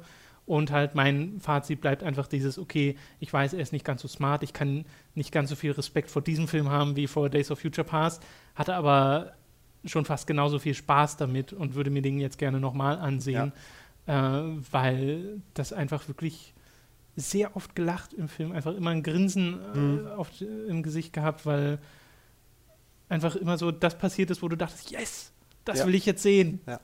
Der, also ich habe Ich war danach sehr happy. Ja, genau. So, Ja. Ich bin einfach auch mit einem also fast euphorischen Gefühl aus dem Genau. Kino gegangen, weil das war natürlich, war ich erleichtert, dass der Film jetzt nicht so ein völliger Reinfall war. nicht schlecht. Das ist nicht der letzte. Ja, das war ja wirklich, also bei den, bei den ersten Kritiken, wo ja dann Leute auch, oder einige äh, Leute sofort dann äh, in den sozialen Medien geschrieben haben, eine Katastrophe geworden, ah, sie haben X-Men getötet, bla bla bla. Und das ist es wirklich bei weitem nicht. Ähm, es ist kein Standalone-Film. Ich, ich, wie gesagt, ne, der Film hat Probleme, der ist sicherlich alles andere als perfekt, aber ich habe, äh, wie auch bei Days of the Future Past, absolut das Gefühl, dass Brian Singer weiß, was er will und dass er absolut weiß, was er hat. Ähm, und dass ihm hier nicht nur eine weitere Episode von X-Men erzählt werden will, sondern dass er auch ein Setup schaffen will für das, was jetzt wiederkommen kann, nämlich Filme, wo er wirklich die X-Men hat, wo er nicht ein Team kreieren muss, wo er nicht irgendwie, äh, ähm, keine Ahnung, noch mehr Leute einführen muss, sondern wo er jetzt theoretisch alles hat, um ähm, mit einem bestehenden Mhm. Team ähm, eine die Geschichte erzählen kann, die dann vielleicht auch wieder ein bisschen mehr in die Tiefe geht. Das hat er jetzt hervorragend geschafft ähm, und es ist ein sehr, sehr unterhaltsamer Film, wenn man Ja. die anderen Teile Ja. kennt und wenn man eine gewisse Akzeptanz mitbringt, äh, kann man da wirklich nicht so viel falsch machen. Bei mir ist es wirklich dieses Feststellen auch hier wieder, wie viel mehr ich damit anfangen kann und als mit den, diesen Avengers-Filmen. Mhm. Ich weiß nicht, woran das liegt. Es ist einfach, wahrscheinlich, also es ist was super Subjektives, aber selbst den Film, ich meine, wenn ich zurückblicke auf all die anderen Marvel-Filme, die ich gesehen habe, dann mag ich ja ganz viele davon und Mhm. hatte Spaß mit denen. Aber ich glaube, ich mag bei keinem die Charaktere so sehr wie in dieser X-Men-Reihe. Das ist einfach so. Vielleicht ist es ein bisschen greifbarer. Also, ich ich äh, weiß weil, nicht, was es genau ist. Weil es ja eben nicht so dieses, er ist halt einfach nur super stark oder Mhm. so, oder er hat eben diesen, diesen, diese, diese Rüstung, sondern er ist halt ein Typ, aus diesen Augen schießen halt die ganze Zeit Laser. Das ist so dumm, wird aber so konsequent umgesetzt, dass es dann interessant wird, weil das, also diese banale Frage, was wäre wenn? Ja, was wäre, wenn da so ein Typ ist, dem, der hat äh, Engelsflügel? Wobei ich es ja auch prinzipiell mag, wie so ein Tor oder so dargestellt wird in äh, den Avengers-Filmen, dass das halt so ein Typ ist, der so gar nicht reinpassen will in den Rest der Welt und dann hast du ja diesen einen Film, der zwar nicht sonderlich gut ist, aber der visuell ganz interessant ist, wo du viel von seiner Welt siehst, dieses, Ja, diesen zweiten Tor-Film, genau. Ja. Äh, den finde ich insgesamt gar nicht so spannend, aber wie gesagt, dass, dass sie sich trauen, da visuell so over Ja. the top zu gehen, das mag ich halt sehr gerne. Ja. Ja, überhaupt. Habe ich auch zu dir schon gesagt, dass ich jetzt nichts dagegen hätte, wenn man auch mal ein Crossover irgendwann hat. Hm. Ähm, es ist halt leider ist jetzt so diese Civil War-Nummer haben sie jetzt schon durchgenommen. Ja. Deswegen äh, schade. da waren die X-Men normalerweise. Da waren die X-Men eigentlich äh, ein wichtiger Okay. Teil mit drin. Äh, das ist, wäre halt sehr interessant gewesen. Dann hätte man auch noch mal plötzlich 1000 Mutanten mehr. Aber in, in den Avengers oder beziehungsweise in den Marvel-Film-Universum darf man ja nicht mal Mutant sagen. Da sind sie einfach genetisch. I, I don't know.